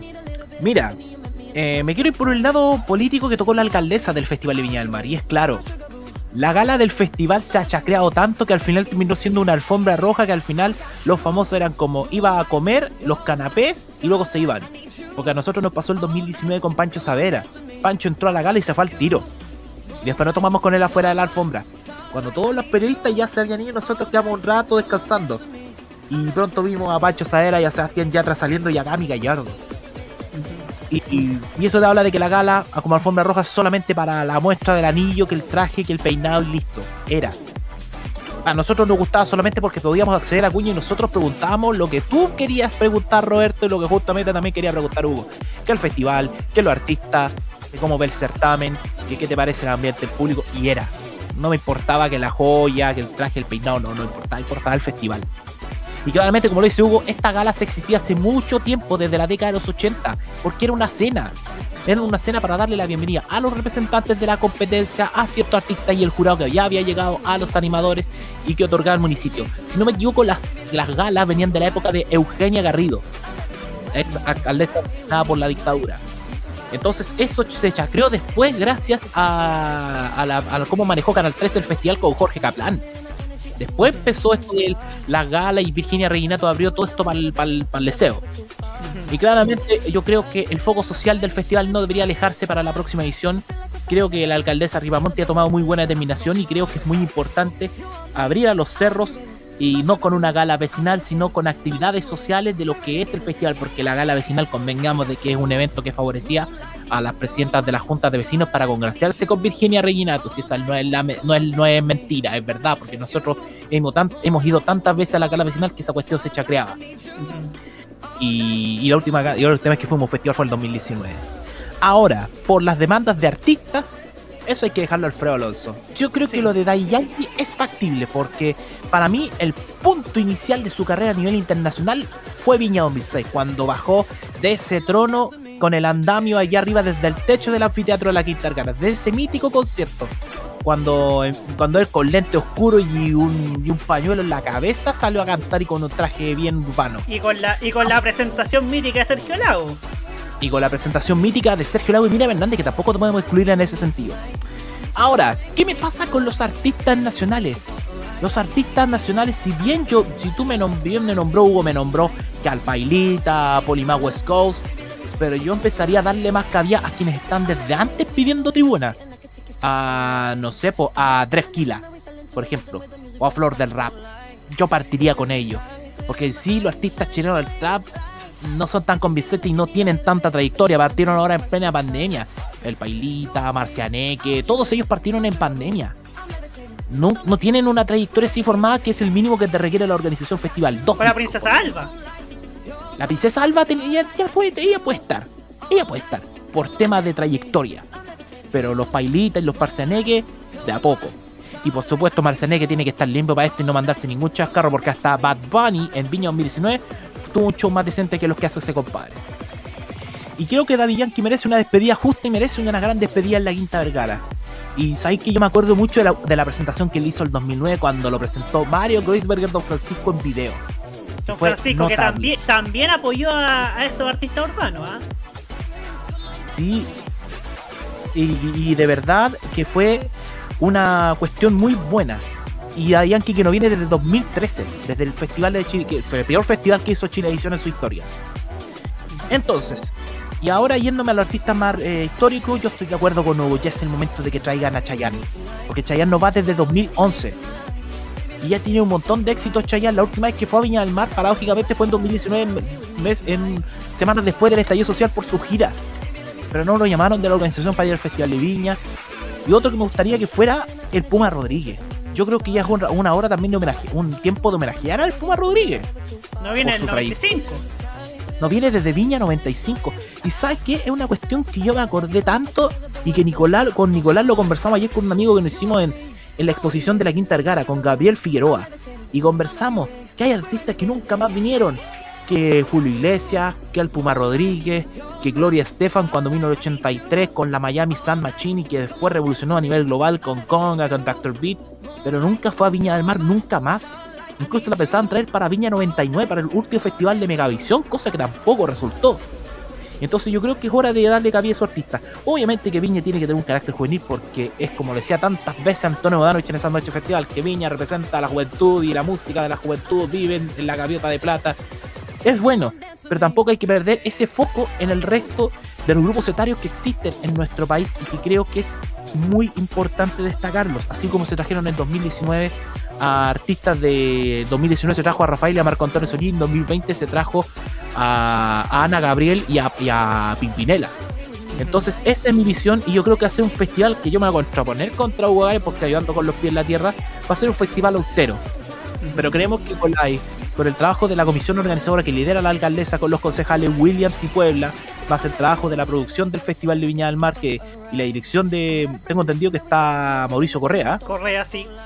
Mauricio Correa, con Felipe Morales, con Marcelo Hitzenrath, con, con, eh, con, con Alfredo Alonso y con los demás directores de Canal 3 y TVN, pues se puede hacer algo bueno para retomar la idea. Ah, y me gustaría que Nicolás tocara el tema de lo que hablábamos so- so- sobre la competencia del Festival de Viña. Y que me gustaría que él lo hablara porque él propuso ese tema. Así que yo por mi parte cierro, él dejo el tema hasta aquí. Muchas gracias. Y, yo quiero destacar algo de Pailita. Pailita, ¿saben en qué se diferencia de los artistas de trap? En que, en que no le hace a la droga po, y sabe que la, y sabe que el reviente no es digno para él ni para cualquier otro artista. Incluso, lo- incluso él ha dicho, él ha dicho que no, que él no le gusta la delincuencia, que, que, insta a que no caigan en la delincuencia. Eso es lo que diferencia a Pailita de los demás, los demás artistas hombres. Y eso, me lo, y eso me lo enseñó mi prima Catalina, que le mando un cariñoso saludo, que eh, es mi último viaje a Concepción. Roque Espinosa, su turno. Gracias, Roberto. A ver, eh, le hice una pregunta porque, fíjate, pues, yo podría aproximar, pero por una gala tú tenías a dos artistas de calidad. Por una gala tenías a dos grandes artistas de calidad. Porque la cuestión es simple. El Festival de Viña del Mar es un festival musical. No es un festival de farándula. Es un festival musical. Y es una concepción de la cual nosotros hemos visto, los que conocemos Viña por lo menos desde que tienen memoria, lo saben bien. Eso en primer lugar.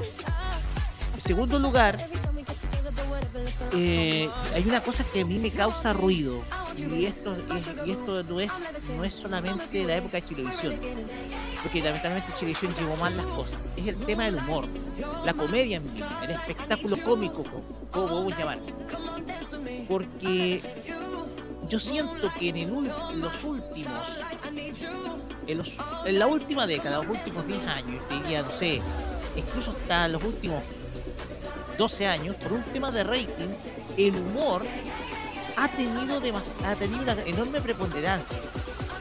Pero en muchos casos, y esto pasó más en la época de televisión, se traen espectáculos cómicos demasiado malos. Con salvo algunas honrosas excepciones. Salvo algunas honrosas excepciones que yo creo están en Jorge Alí, sobre todo en el último espectáculo que dio el año 2019, que yo creo eh, fue el presagio para lo que iba a pasar en octubre. Ese, ese espectáculo que dio Jorge Alí en febrero de 2019 fue el presagio de lo que iba, a- de lo que iba a ocurrir en octubre.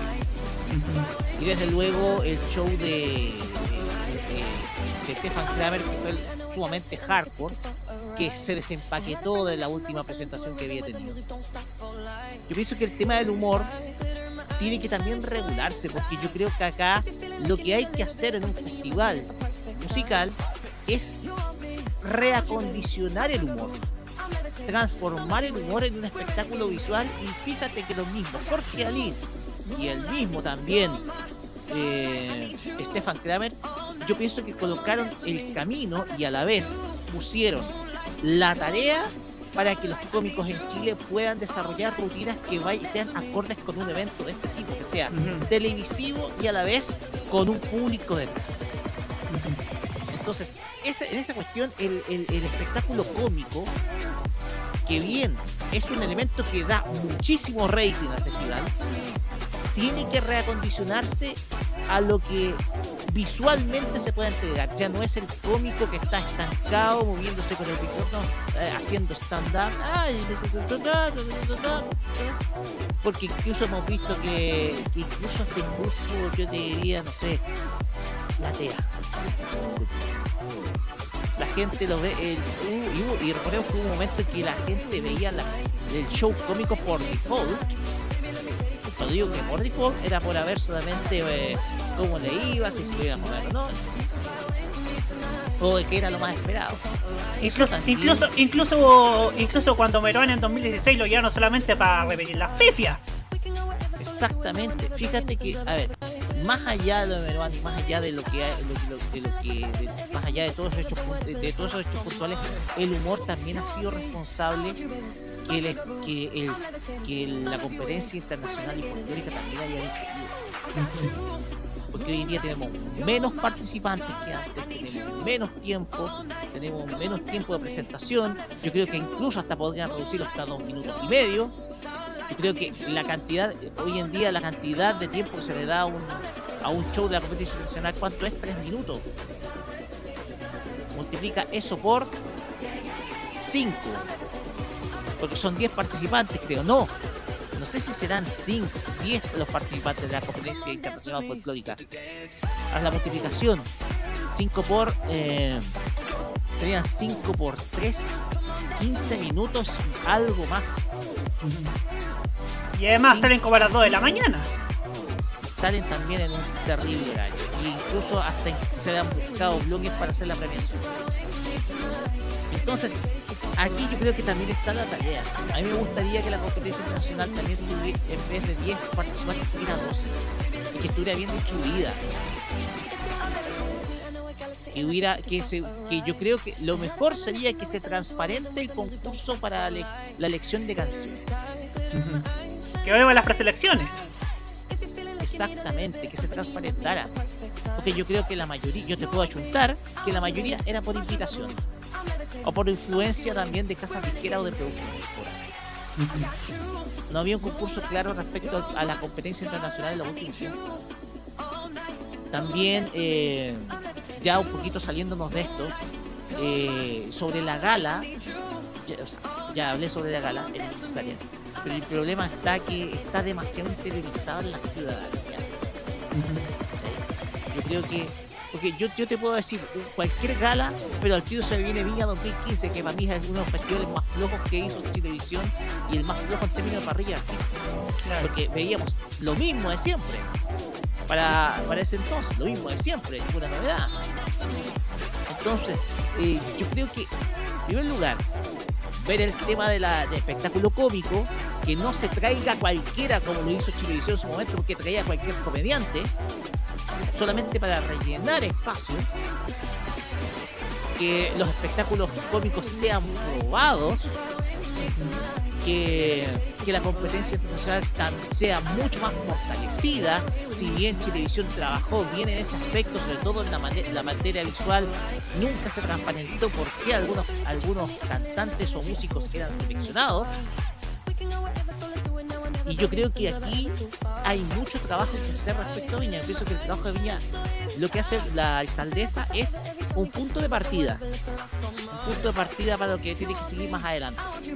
Para no volver a caer en esa chabacanería que uno veía todos los años con el Festival de Viña desde el 2011 en adelante. Ya para ir cerrando. Muchas gracias, Roque. Nico López, que me contaba Jaime que tenía una idea. Cuéntela, por favor. A ver, aquí hay mucho de, cor- de cortar. Para empezar voy a complementar un poco la idea que conversé ayer con Jaime. Para tener una buena competencia es necesario tener una dirección artística. Yo propuse el modelo San Remo, que hasta el momento es infalible, pero adaptado a la realidad propia que es el Festival de Viña, son eventos totalmente distintos. En este caso se necesitaría un director artístico para la competencia, que, se, que sea el encargado y que la, y preselección se vuelva a transmitir. Es, perfectamente factible. El tema de la gala, bueno, más que, más que Indiana Fantón, considerando también que desgraciadamente este evento tiene un arraigo, más que nada para la gente fuera de Viña, puede ser más una inauguración del evento, pero no la pasarela de la ostentación que ha sido en los últimos años. El tema, yo, el método San Remo, y yo hablé con Jaime, para empezar se requiere una buena preselección. Segundo, aquí involucrarías también al público, porque pese a que necesitas un jurado potente, jurado de gente que sepa, no vas a poner a la modelo del momento, sino que gente que cache. Obviamente tienen que tener cierta relevancia para, para, para que juzguen las canciones por sus méritos real, por sus méritos reales, pero yo pongo el ejemplo del Festival de San Remo porque no todos los días vota el jurado. El jurado del Festival de San Remo vota la, no- la penúltima noche que tiene el voto total y la, última donde tiene el 33% de las votaciones. El resto, el resto, del, el resto de, las- de los días se reparte la votación por un jurado demoscópico entre periodistas y expertos musicales. También la misma orquesta vota y también el público. La noche final para conocer las canciones ganadoras, el voto se divide entre el jurado demoscópico, que incluso adaptándonos a la realidad propia del festival puede ser la misma orquesta, eh, con un 33%, el jurado con un 33% y un televoto con un 34%. Desgraciadamente aquí el televoto, que ha sido decisivo en eventos como el Festival de San Remo o Eurovisión, aquí se implementó demasiado tarde en Viña. Y es importante también esto, porque así a la gente le hace partícipe del evento. Los hace juez y parte. Por lo mismo se necesita una preselección buena también. Porque últimamente, las últimas canciones que han llegado al Festival de han llegado cada cosa de verdad que honestamente yo no sé cuál fue el criterio que pasaron, qué filtro. Es necesario tener gente que realmente sepa de eso. Porque hay una comisión artística que realmente revisa las canciones. Sobre todo las chilenas, porque vaya sorpresa que nos hemos mandado, pero el caso también es que con esto, haciendo esta división, re- reavivas la competencia. Y no lo ves, las no ves esto como la excusa para ir al baño porque metes a la gente eso es muy importante y ha sido la base del éxito de eventos como Sanremo o Eurovisión obviamente Viña es un evento distinto porque aquí predominan los artistas invitados pero con un poco de ingenio puedes hacer partícipe a la gente de la competencia que no lo ven como algo alejado o como un simple entremés eso sería Muchas gracias, Nicolás López. Nicolás Eduardo López. ¿ah? Hay que hacer esa diferencia a partir de este momento. ya me retiro buenas noches Disculpe, disculpe. Perdón, perdona, Nico, perdona, Nico. Vamos a leer nuestro querido chatcito porque vamos a, leer a, Juan José que nos dice que nos manda abrazos. ¿ah? Andrés Felipe de la serie. Actualización de la cajita brasileña. El trofeo en prensa, mayor premiación de la televisión local, será hecho el 31 de mayo. El tape de la fiesta del 5 de junio por SBT como de costumbre. Andrés Felipe de Lázaro nos dice, la gala no tiene sentido, el festival tiene que mostrar lo que es, la música, de inicio a fin, la canción tiene que ser la exaltada, por ahí se canaliza la producción y los cambios en el certamen. Sí TV, se viene Jaime Mañalich Viña, no, se viene el Big. Boss pero de verdad. Ya. Ya. Reinaldo, Reinaldo, Reinaldo Corea, ¿por qué eres tan enfermo? César Andrade. César Andrade. Pienso que lo que debe destacar y deben ser los artistas que vendrán al festival y también a las competencias y que por favor se acabe la bayola. Con el cambio en la sociedad la gala estaría de más. Andrés Felipe de la Viña logró hasta que el sartanejo brasileño haya tenido éxito en los años 90 en el festival. Entre artistas de mi país, Anita sería la apuesta. Sí, yo apruebo. Anita sería una gran apuesta. Y Roberto Carlos el clásico. Una diferencia, eso sí, por el sertanejo. El sertanejo se demoró dos años en llegar a Viña del Mar de la mano de. Bueno, es que el sertanejo posicionó el 94 a CC de Camargo y Luciano y después el 97 a Leandro y Leonardo y el 2003 a la Sandy Junior, los hijos de uno de los hijos de Shororo, si no me equivoco, o de Sí. Shitauciño. Sí, no- sí, uno de los Hiroshinyo Yororo. César Andrade. La gala se echó a perder gracias a la nefasta farándula. Videoteca MTP. Ojo, con tal de que no traigan a Camilo. Ah. Por favor, si van a. Para eso, para eso déjenlo fuera y traigan al. al, al, sue- al suegro, por favor. Traigan a. A Montaner. A Montaner a lo menos vale la pena. Y es muy simpático. Al menos se puede decir que Montaner es muy simpático en persona en la, cuando da notas con la prensa. Y, y siempre ha querido a nuestro país, ¿ah? En el último lugar del mundo. Archivos Hasta en, se ofreció para animar el festival. archivos en VHS de los nacionales que nunca volvieron, Salo Reyes. ChiTV. Se viene la wincha que dice Logo Viña 2023. Viña 2023. El Festival de Chile. Logo Viña 2023. Bailita XD es como el nombre de payaso callejero. El payaso Bailita. Oh, oh, oh. Yo voy a decir que me dio gracias eso. Biblioteca MT. Biblioteca MTP. Y otra cosa, que la producción deje de tratar a Viña como un simple programa televisivo. No es agradable ni muy ético cortar show de artistas para ir a tanta comercial. Eso lo hacía TVN en los 90. Y sí, pues, te- sí, pues ahora ya no hacen eso. Se nota, se nota que se quedó pegado viendo cinta de 1984. Biblioteca MTP. Sí. Jerko Bastián Alonso González deben terminar el backstage. Sí, otro otro tiempo.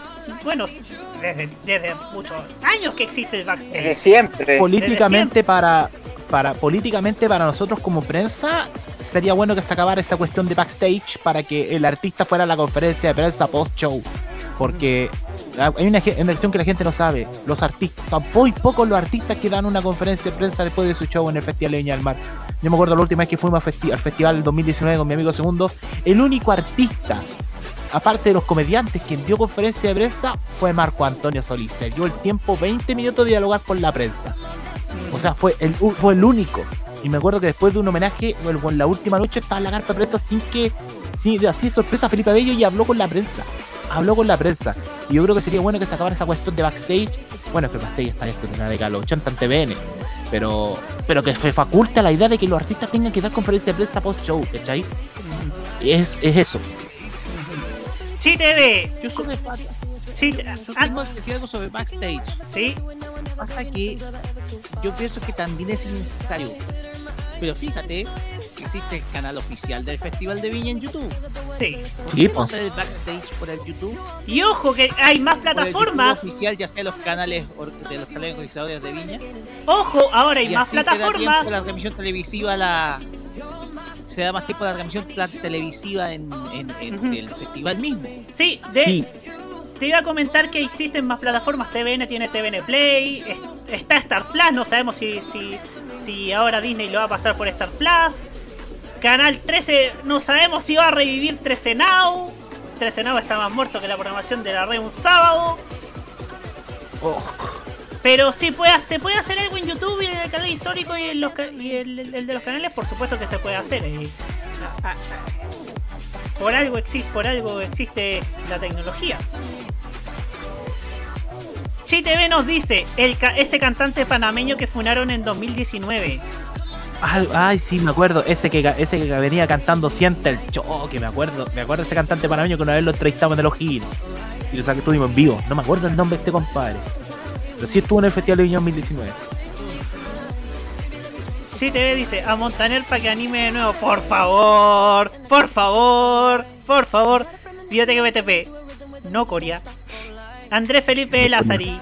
Me voy. Un abrazo para todos. Hasta la próxima. Hasta la próxima, señor Andrés Felipe de Lázari. Un abrazo para usted y allá para Brasil. ¿ah? ChiTV nos dice, el backstage es el intermezzo para montar y desmontar en el escenario.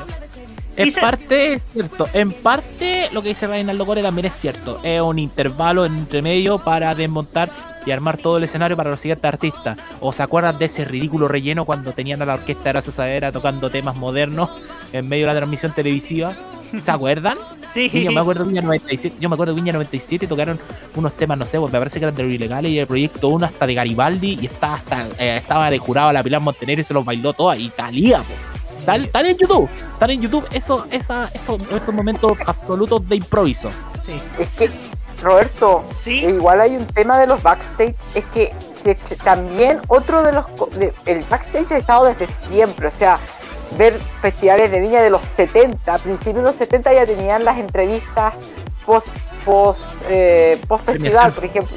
Claro, los que hacía Gabriel Muñoz, por ejemplo, en Viña 73, 75, hay unos muy antiguamente, o sea, Oye, ¿y para los acordás? primeros años.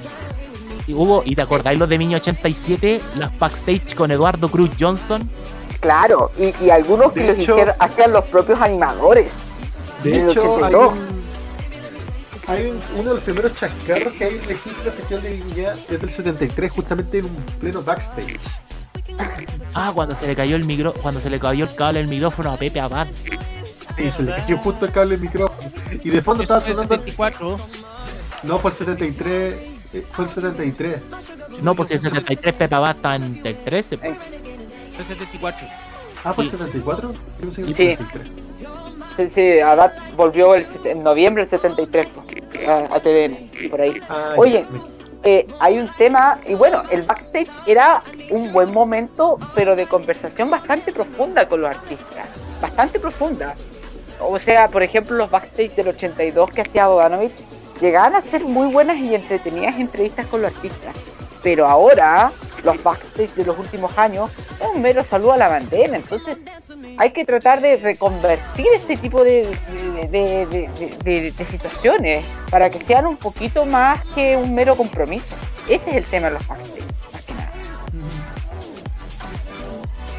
De todas maneras, de todas maneras. Por último, los últimos comentarios. César Andrade, espero que no cometan los groseros y ordinarios errores como como ocurrió en Piña 2012. Y Yesco Bastián Alonso González. Osmani García, ¿no fue nada Teletón o nada que ver? Ese es cubano. Ese es cubano, Ese- sí. Ese es cubano. Y nunca estuvo en Viña. Tam- Que lo fundaron, me acuerdo, por tema político. Sí, por un tema político, así es. Em, bueno, esto está por verse, creo que por ahí por si seguimos lo que se ha, a- lo que ha habido últimamente, como que en julio o en agosto vamos a tener nombres de, de confirmados para Viña. Por ahí por ahí algunas luces de, de- de cómo va a ser Viña.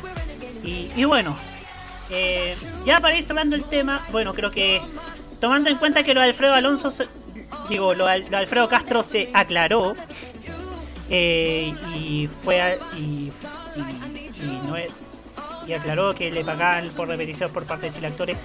Eh, ¿Les parece si terminamos después de la canción? Ya, ya que se nos pasó un poco la hora, se nos ha ido volando el programa. ¿eh? Después de la siguiente canción. Sí. Pero antes, pero antes quiero pero antes quiero decir algo al voleo. Aquí nuestro amigo Hugo Cares mencionó a Shakira.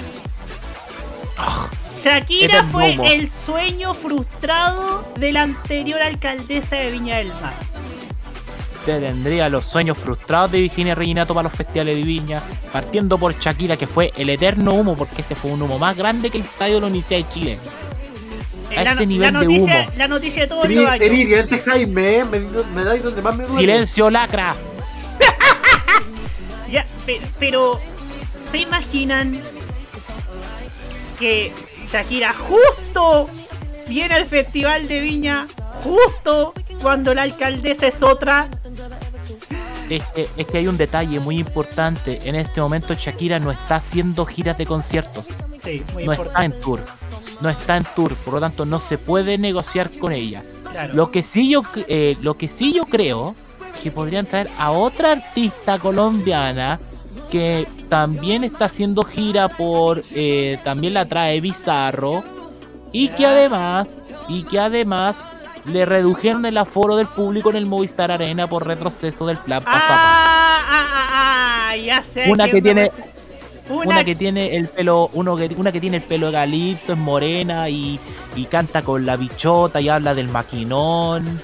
la Yo que- creo que es fácil a ella. Sí, la, la, la, la que habla de que si no le ponen la canción, eh, eh, pero si le ponen la canción le, le da una depresión Mira. tonta. Esa, Esa misma. esa, esa y- con la que estuve, esa con la que estuve haciendo chistes todo, todo un año en esta radio. Sí, y que estuviste a todos hasta la coronilla. Hasta la, Oye, hasta la, eso mismo. Oye, y. Y oye, y se te olvidó otro, otro, otro humo que tiraba Virginia Reginato, ¿Cuál? Bruno Mars. Bruno Mars. No, no viene Bruno Mars, pero viene Don Omar. Don Mars. que fue lo más friki, última noche de Viña, el 2016. Cuando Don Omar llegó a última hora al festival a cerrar su show y, lo- y- y- y prácticamente en avión volando un viernes en la noche para llegar un sábado sin ensayar a la Quinta Vergara y cantar y subirse inmediatamente. Y fue un gran show. No, no, me acuerdo tanto como en la época después de Virginia. Sí, pues tú después de Merone. Oye, Jaime, Además. ¿tú te acuerdas del, de- del registro que tengo de cuando se barajaban nombres para Viña 2000 y uno de los que aparecía en la estrella era Britney Spears? Pero no solamente era Viña 2000, fue en Viña 2002 también para la inauguración de la, del anfiteatro. También tiraron el humo de Britney Spears. O Camaño tiene el más reciente, el del 2000 para 2014. ¿Tú sabes a qué me refiero, Camaño? Cristina Aguilera, intrusos, esa mancha no se borra. Para que veáis, para que veáis si el festival está lleno de humo. Entonces, ¿qué esperamos? Nosotros estaríamos esperando nosotros que la alcaldesa negocie para traerse a Dualipa el próximo. Yo lo veo muy difícil. Lo veo, sí, yo también lo veo muy difícil, ah, lo veo muy difícil. A quien yo veo factible es, es llevarse a Tini, a Tini Stessel. O a Dana Paola, que dijeron que iba, iba a estar en varios festivales. Quién sabe si Pero uno de es esos es Viña. Mm, es que depende mucho de la producción de Bizarro, porque yo sé que el concierto de Tini, que en la Quinta Vergara en febrero, lo produjo Bizarro. Esa es la productora de Alfredo Alonso. Por lo tanto, puede tener factibilidad. Y lo mismo que repetirse, quién sabe si se repite a Cami Gallardo, a Denis Rosenthal, que también son de la producción de Bizarro. Entonces hay que empezar a analizar qué artistas tiene Bizarro para empezar a hacer el check de los probables artistas para el próximo Festival de Viña. Aunque el último visto bueno depende de la alcaldesa. Y por, y por primera vez decimos a la alcaldesa y no se nos asocia cuando hablamos de Festival a Virginia Reinato, sino a Macarena Ripamonti. Así es. Muchos así es. teníamos esa mala costumbre. Muchos teníamos esa ma- sí, sí, sí, sí. Y, y, ve- y pensar que y pensar que la antigua comisión organizadora ha sido el lujo de rechazar a un Beatle a al ¿A Ringo Starr? A Ringo Starr. Ringo Starr quería estar en Viña y, y la antigua comisión se lo negó. Y, y pensar que y pensar que hubo, que el descubridor de los Beatles alguna vez estuvo en Viña. Eh, Yo soy partidario de traerlo. a George, George Martin, el 88, miembro del jurado, po, y la gente ni cachaba quién era cuando él fue el descubridor de los Beatles. El, quin- el quinto Beatle. Él fue el quinto Beatle. Eh, Bueno, así- no, pero- la, discusión pero de ahora- Quinto Beatle es más discutible. Yo, yo ser- bueno, yo sería capaz de llamar a Ringo de nuevo.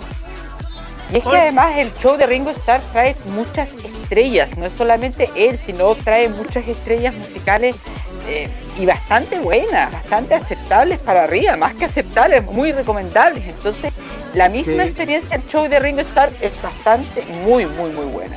Es que, y que no tan solo por eso, que por el solo hecho de tener. Yo, que, yo creo que el, si el día que lo llamen será el número anglo potente.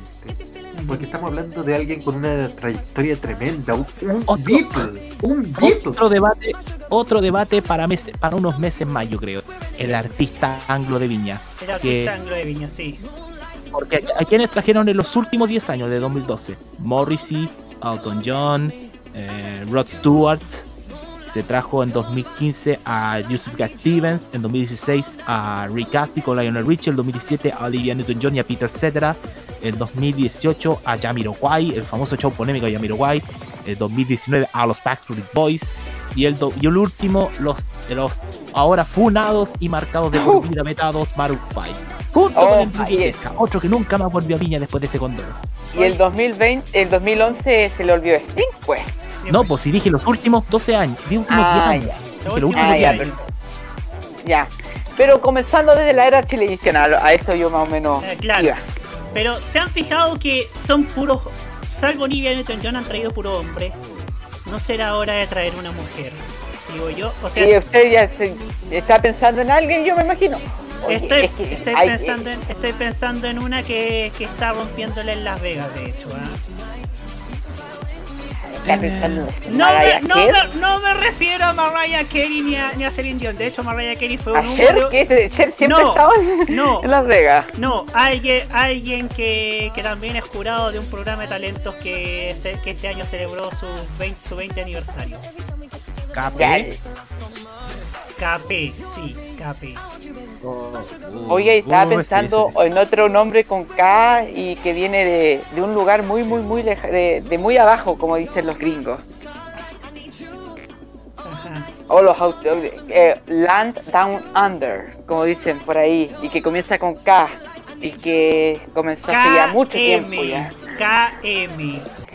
Claro, que estuvo en Chile para un, para un evento automovilístico, creo, hace Y dio, y dio un concierto ahí por el 2008, pero.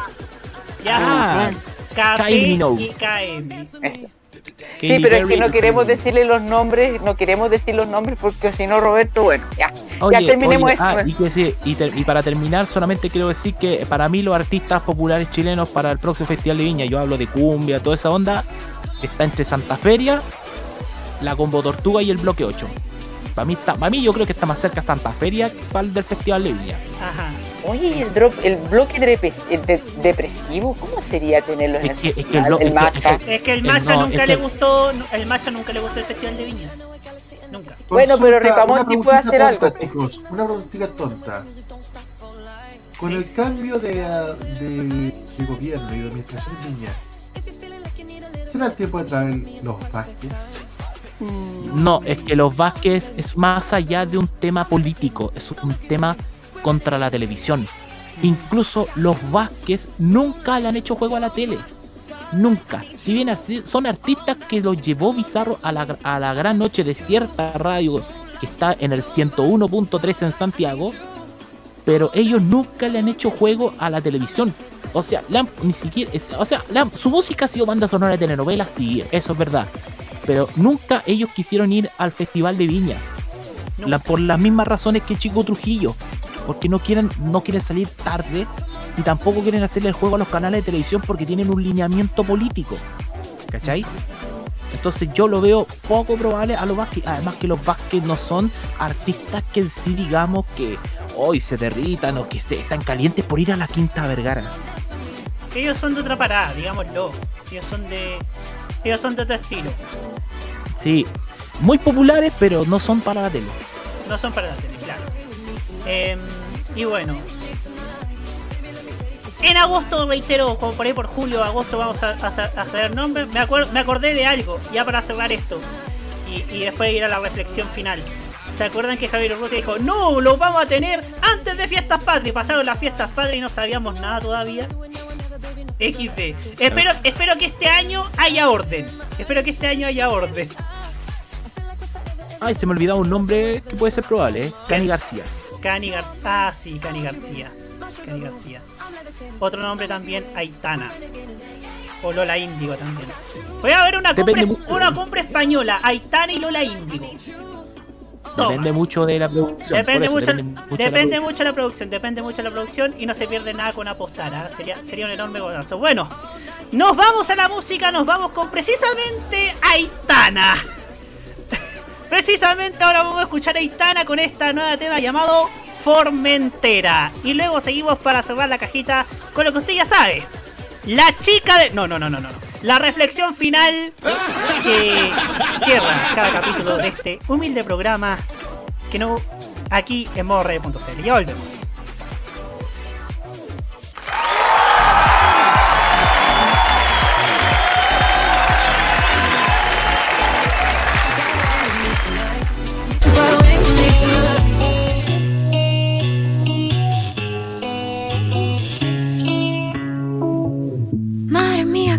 Hace para tanta conexión?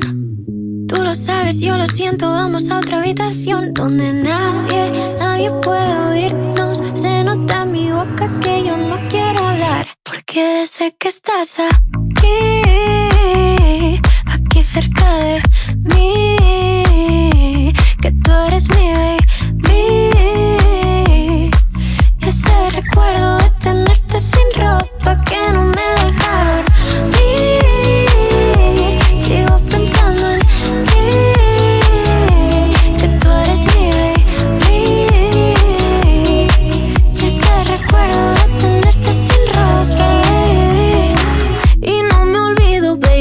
baby. Y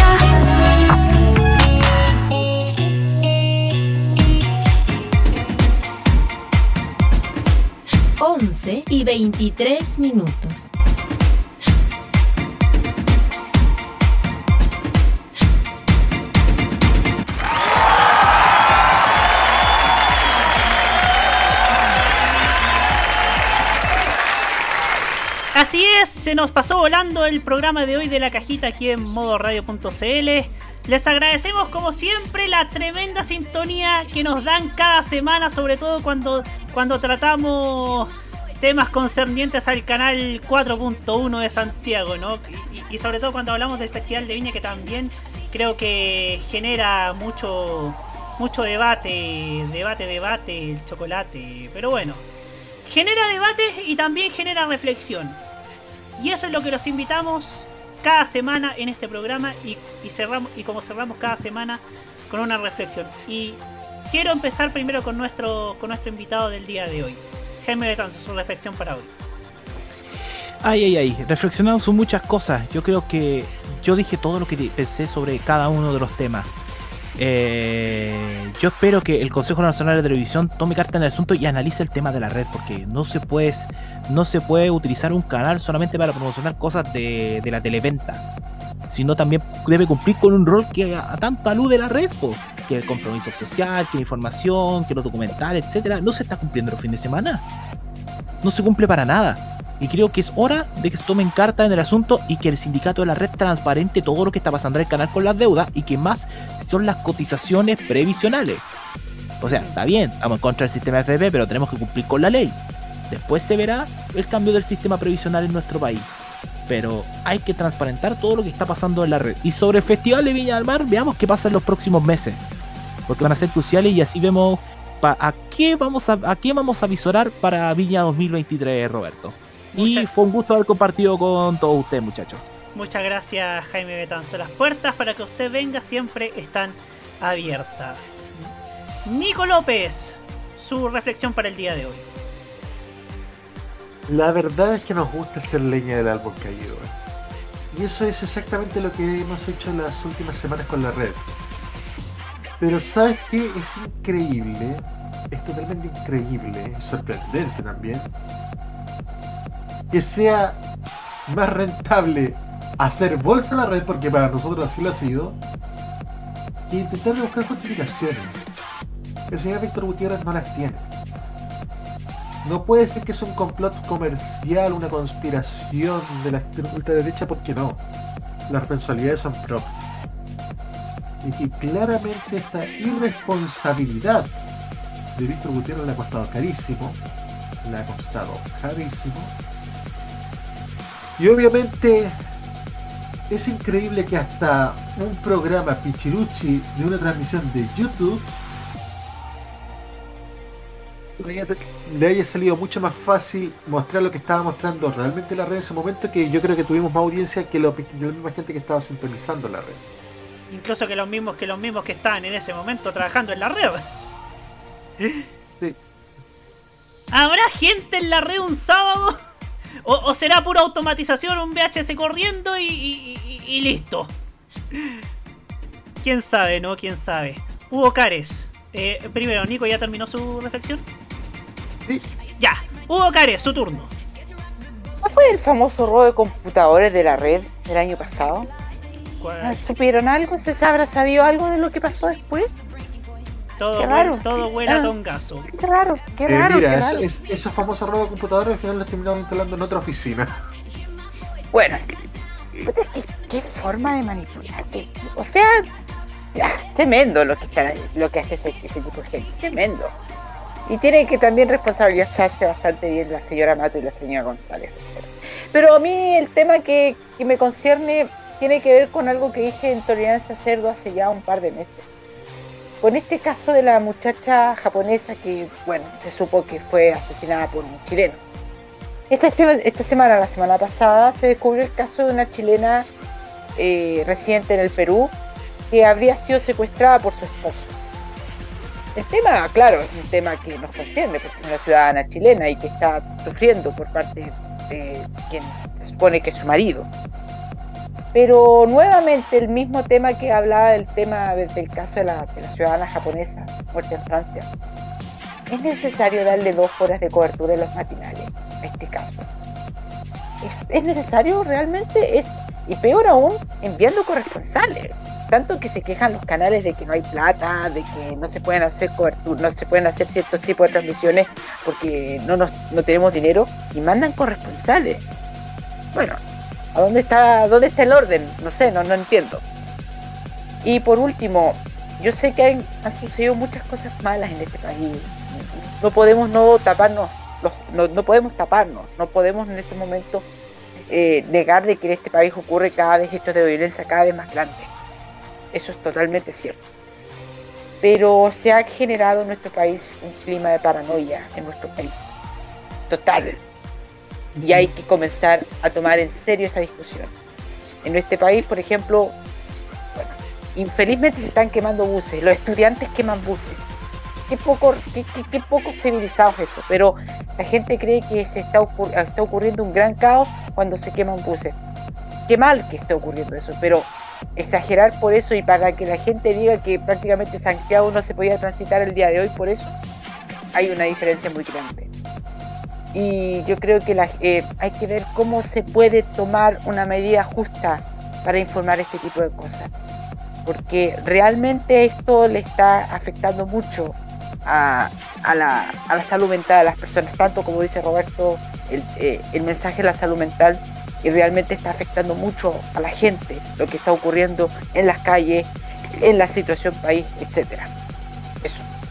Muchas gracias, Hugo Cárez. Roque Espinosa, su turno. Gracias, Rod. Los programas matinales en Chile le han, le han causado un grave daño a la forma de comunicar las informaciones en este país. Un daño enorme que se cuantifica principalmente en lo que relató Hugo Cárez Navarro hace poquito. Pero la cuestión de los vendedores ambulantes en el barrio Meix simboliza precisamente el doble estándar periodístico que ha sido visto principalmente por la ciudadanía en cuanto a que un hecho delictivo que ocurrió el primero de mayo terminó con una persona asesinada. Una persona asesinada por precisamente las mafias de los comerciantes ambulantes que han estado abundando en Estación Central. Pasa que nos encontramos que los matinales esta vez dan voz y voto y tribuna precisamente a los mismos tipos que causaron el daño a esta periodista. Vimos a medios de comunicación dando coberturas a personas con armas de fuego las cuales tal vez ni siquiera estén regularizadas por ley. Cuando estamos viendo esto es porque estamos viendo un trabajo periodístico que lo que busca es ya algo más allá que sensacio- sensacionalismo. Tergiversar la verdad. Los matinales están tergiversando la verdad y están tratando de malear a la opinión pública nacional. Esperemos ojalá que aquella ciudadanía consciente castigue estos programas. ¿Y cuál es la mejor forma de castigar estos programas? Apagando la tele. O cambiándola o viendo el cable. Creo que esa es la mejor arma que se puede, con la cual un ciudadano puede luchar contra esta verdadera mafia llamada matinales. Cierro. Muchas gracias, Roque Espinosa. Quiero cerrar este programa. Bueno, hablamos de un festival que es el de Viña, pero también hablamos, pero quiero dedicar esta reflexión a varias cosas. Primero quiero dedicar esta reflexión al Festival del Guaseo del Mue. No sabemos qué es lo que va a pasar con el Festival del Guaseo del Mue. Hasta donde yo tengo entendido, ningún canal se ha presentado a la licitación que está a dominio público en, en una página de internet. Es preocupante porque se le está cerrando la puerta en la cara a un festival que al menos para un TVN que estaba en crisis siempre era garantía de audiencia y siempre era una descubridora de talentos. Descubrieron a Edo Caroe, descubrieron a la Belenaza, descubrieron también en su minuto a Cami. Descubrieron a, a, a tantos, tantos artistas, incluso que no tenían cabida en, en otros espacios. Y después de la pandemia, después de que TVN se retirara, eh, el año pasado, este año no hubo festival porque nadie se presentó a la licitación.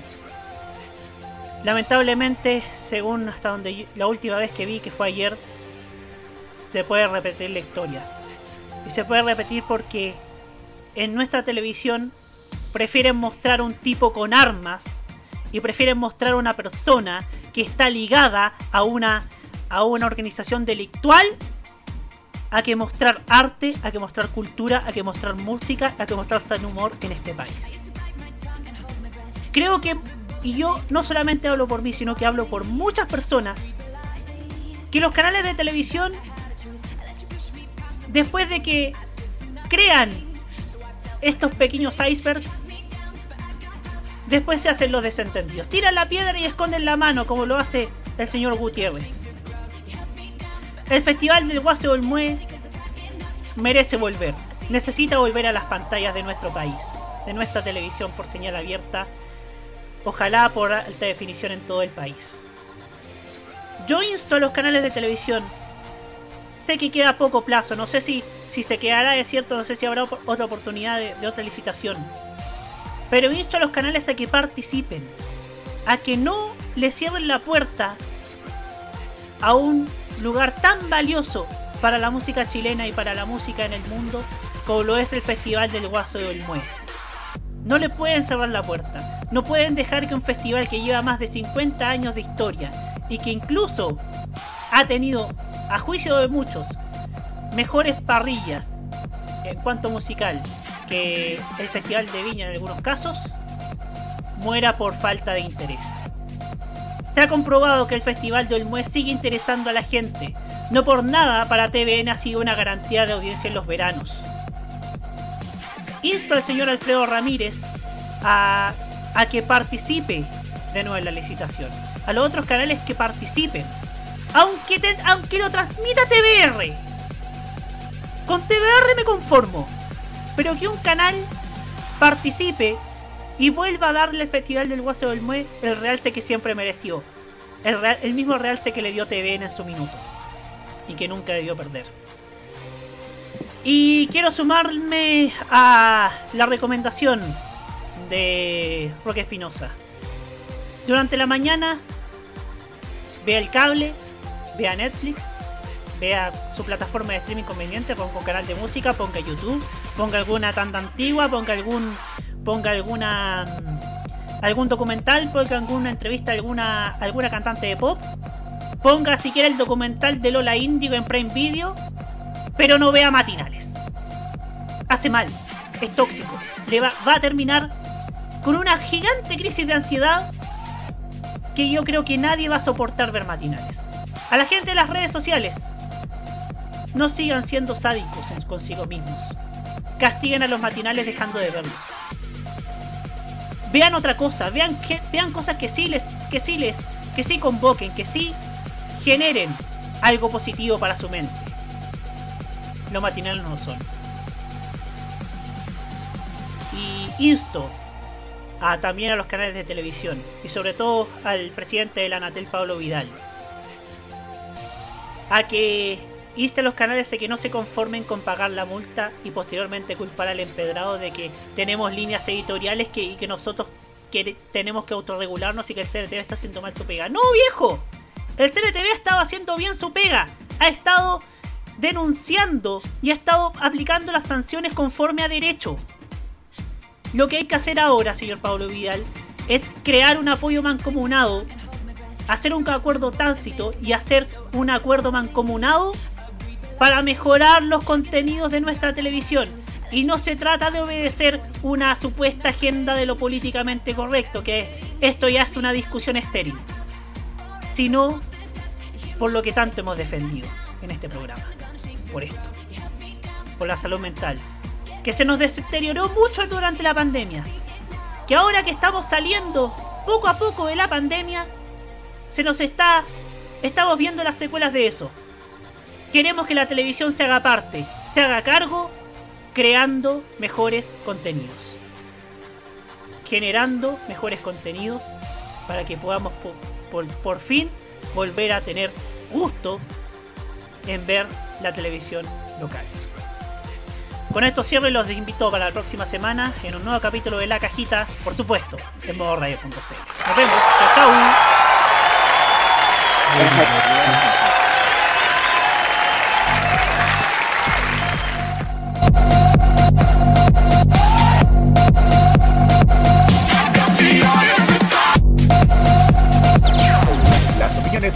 Este programa son de exclusiva responsabilidad de quienes las emiten y no representan necesariamente el pensamiento de modoradio.cl.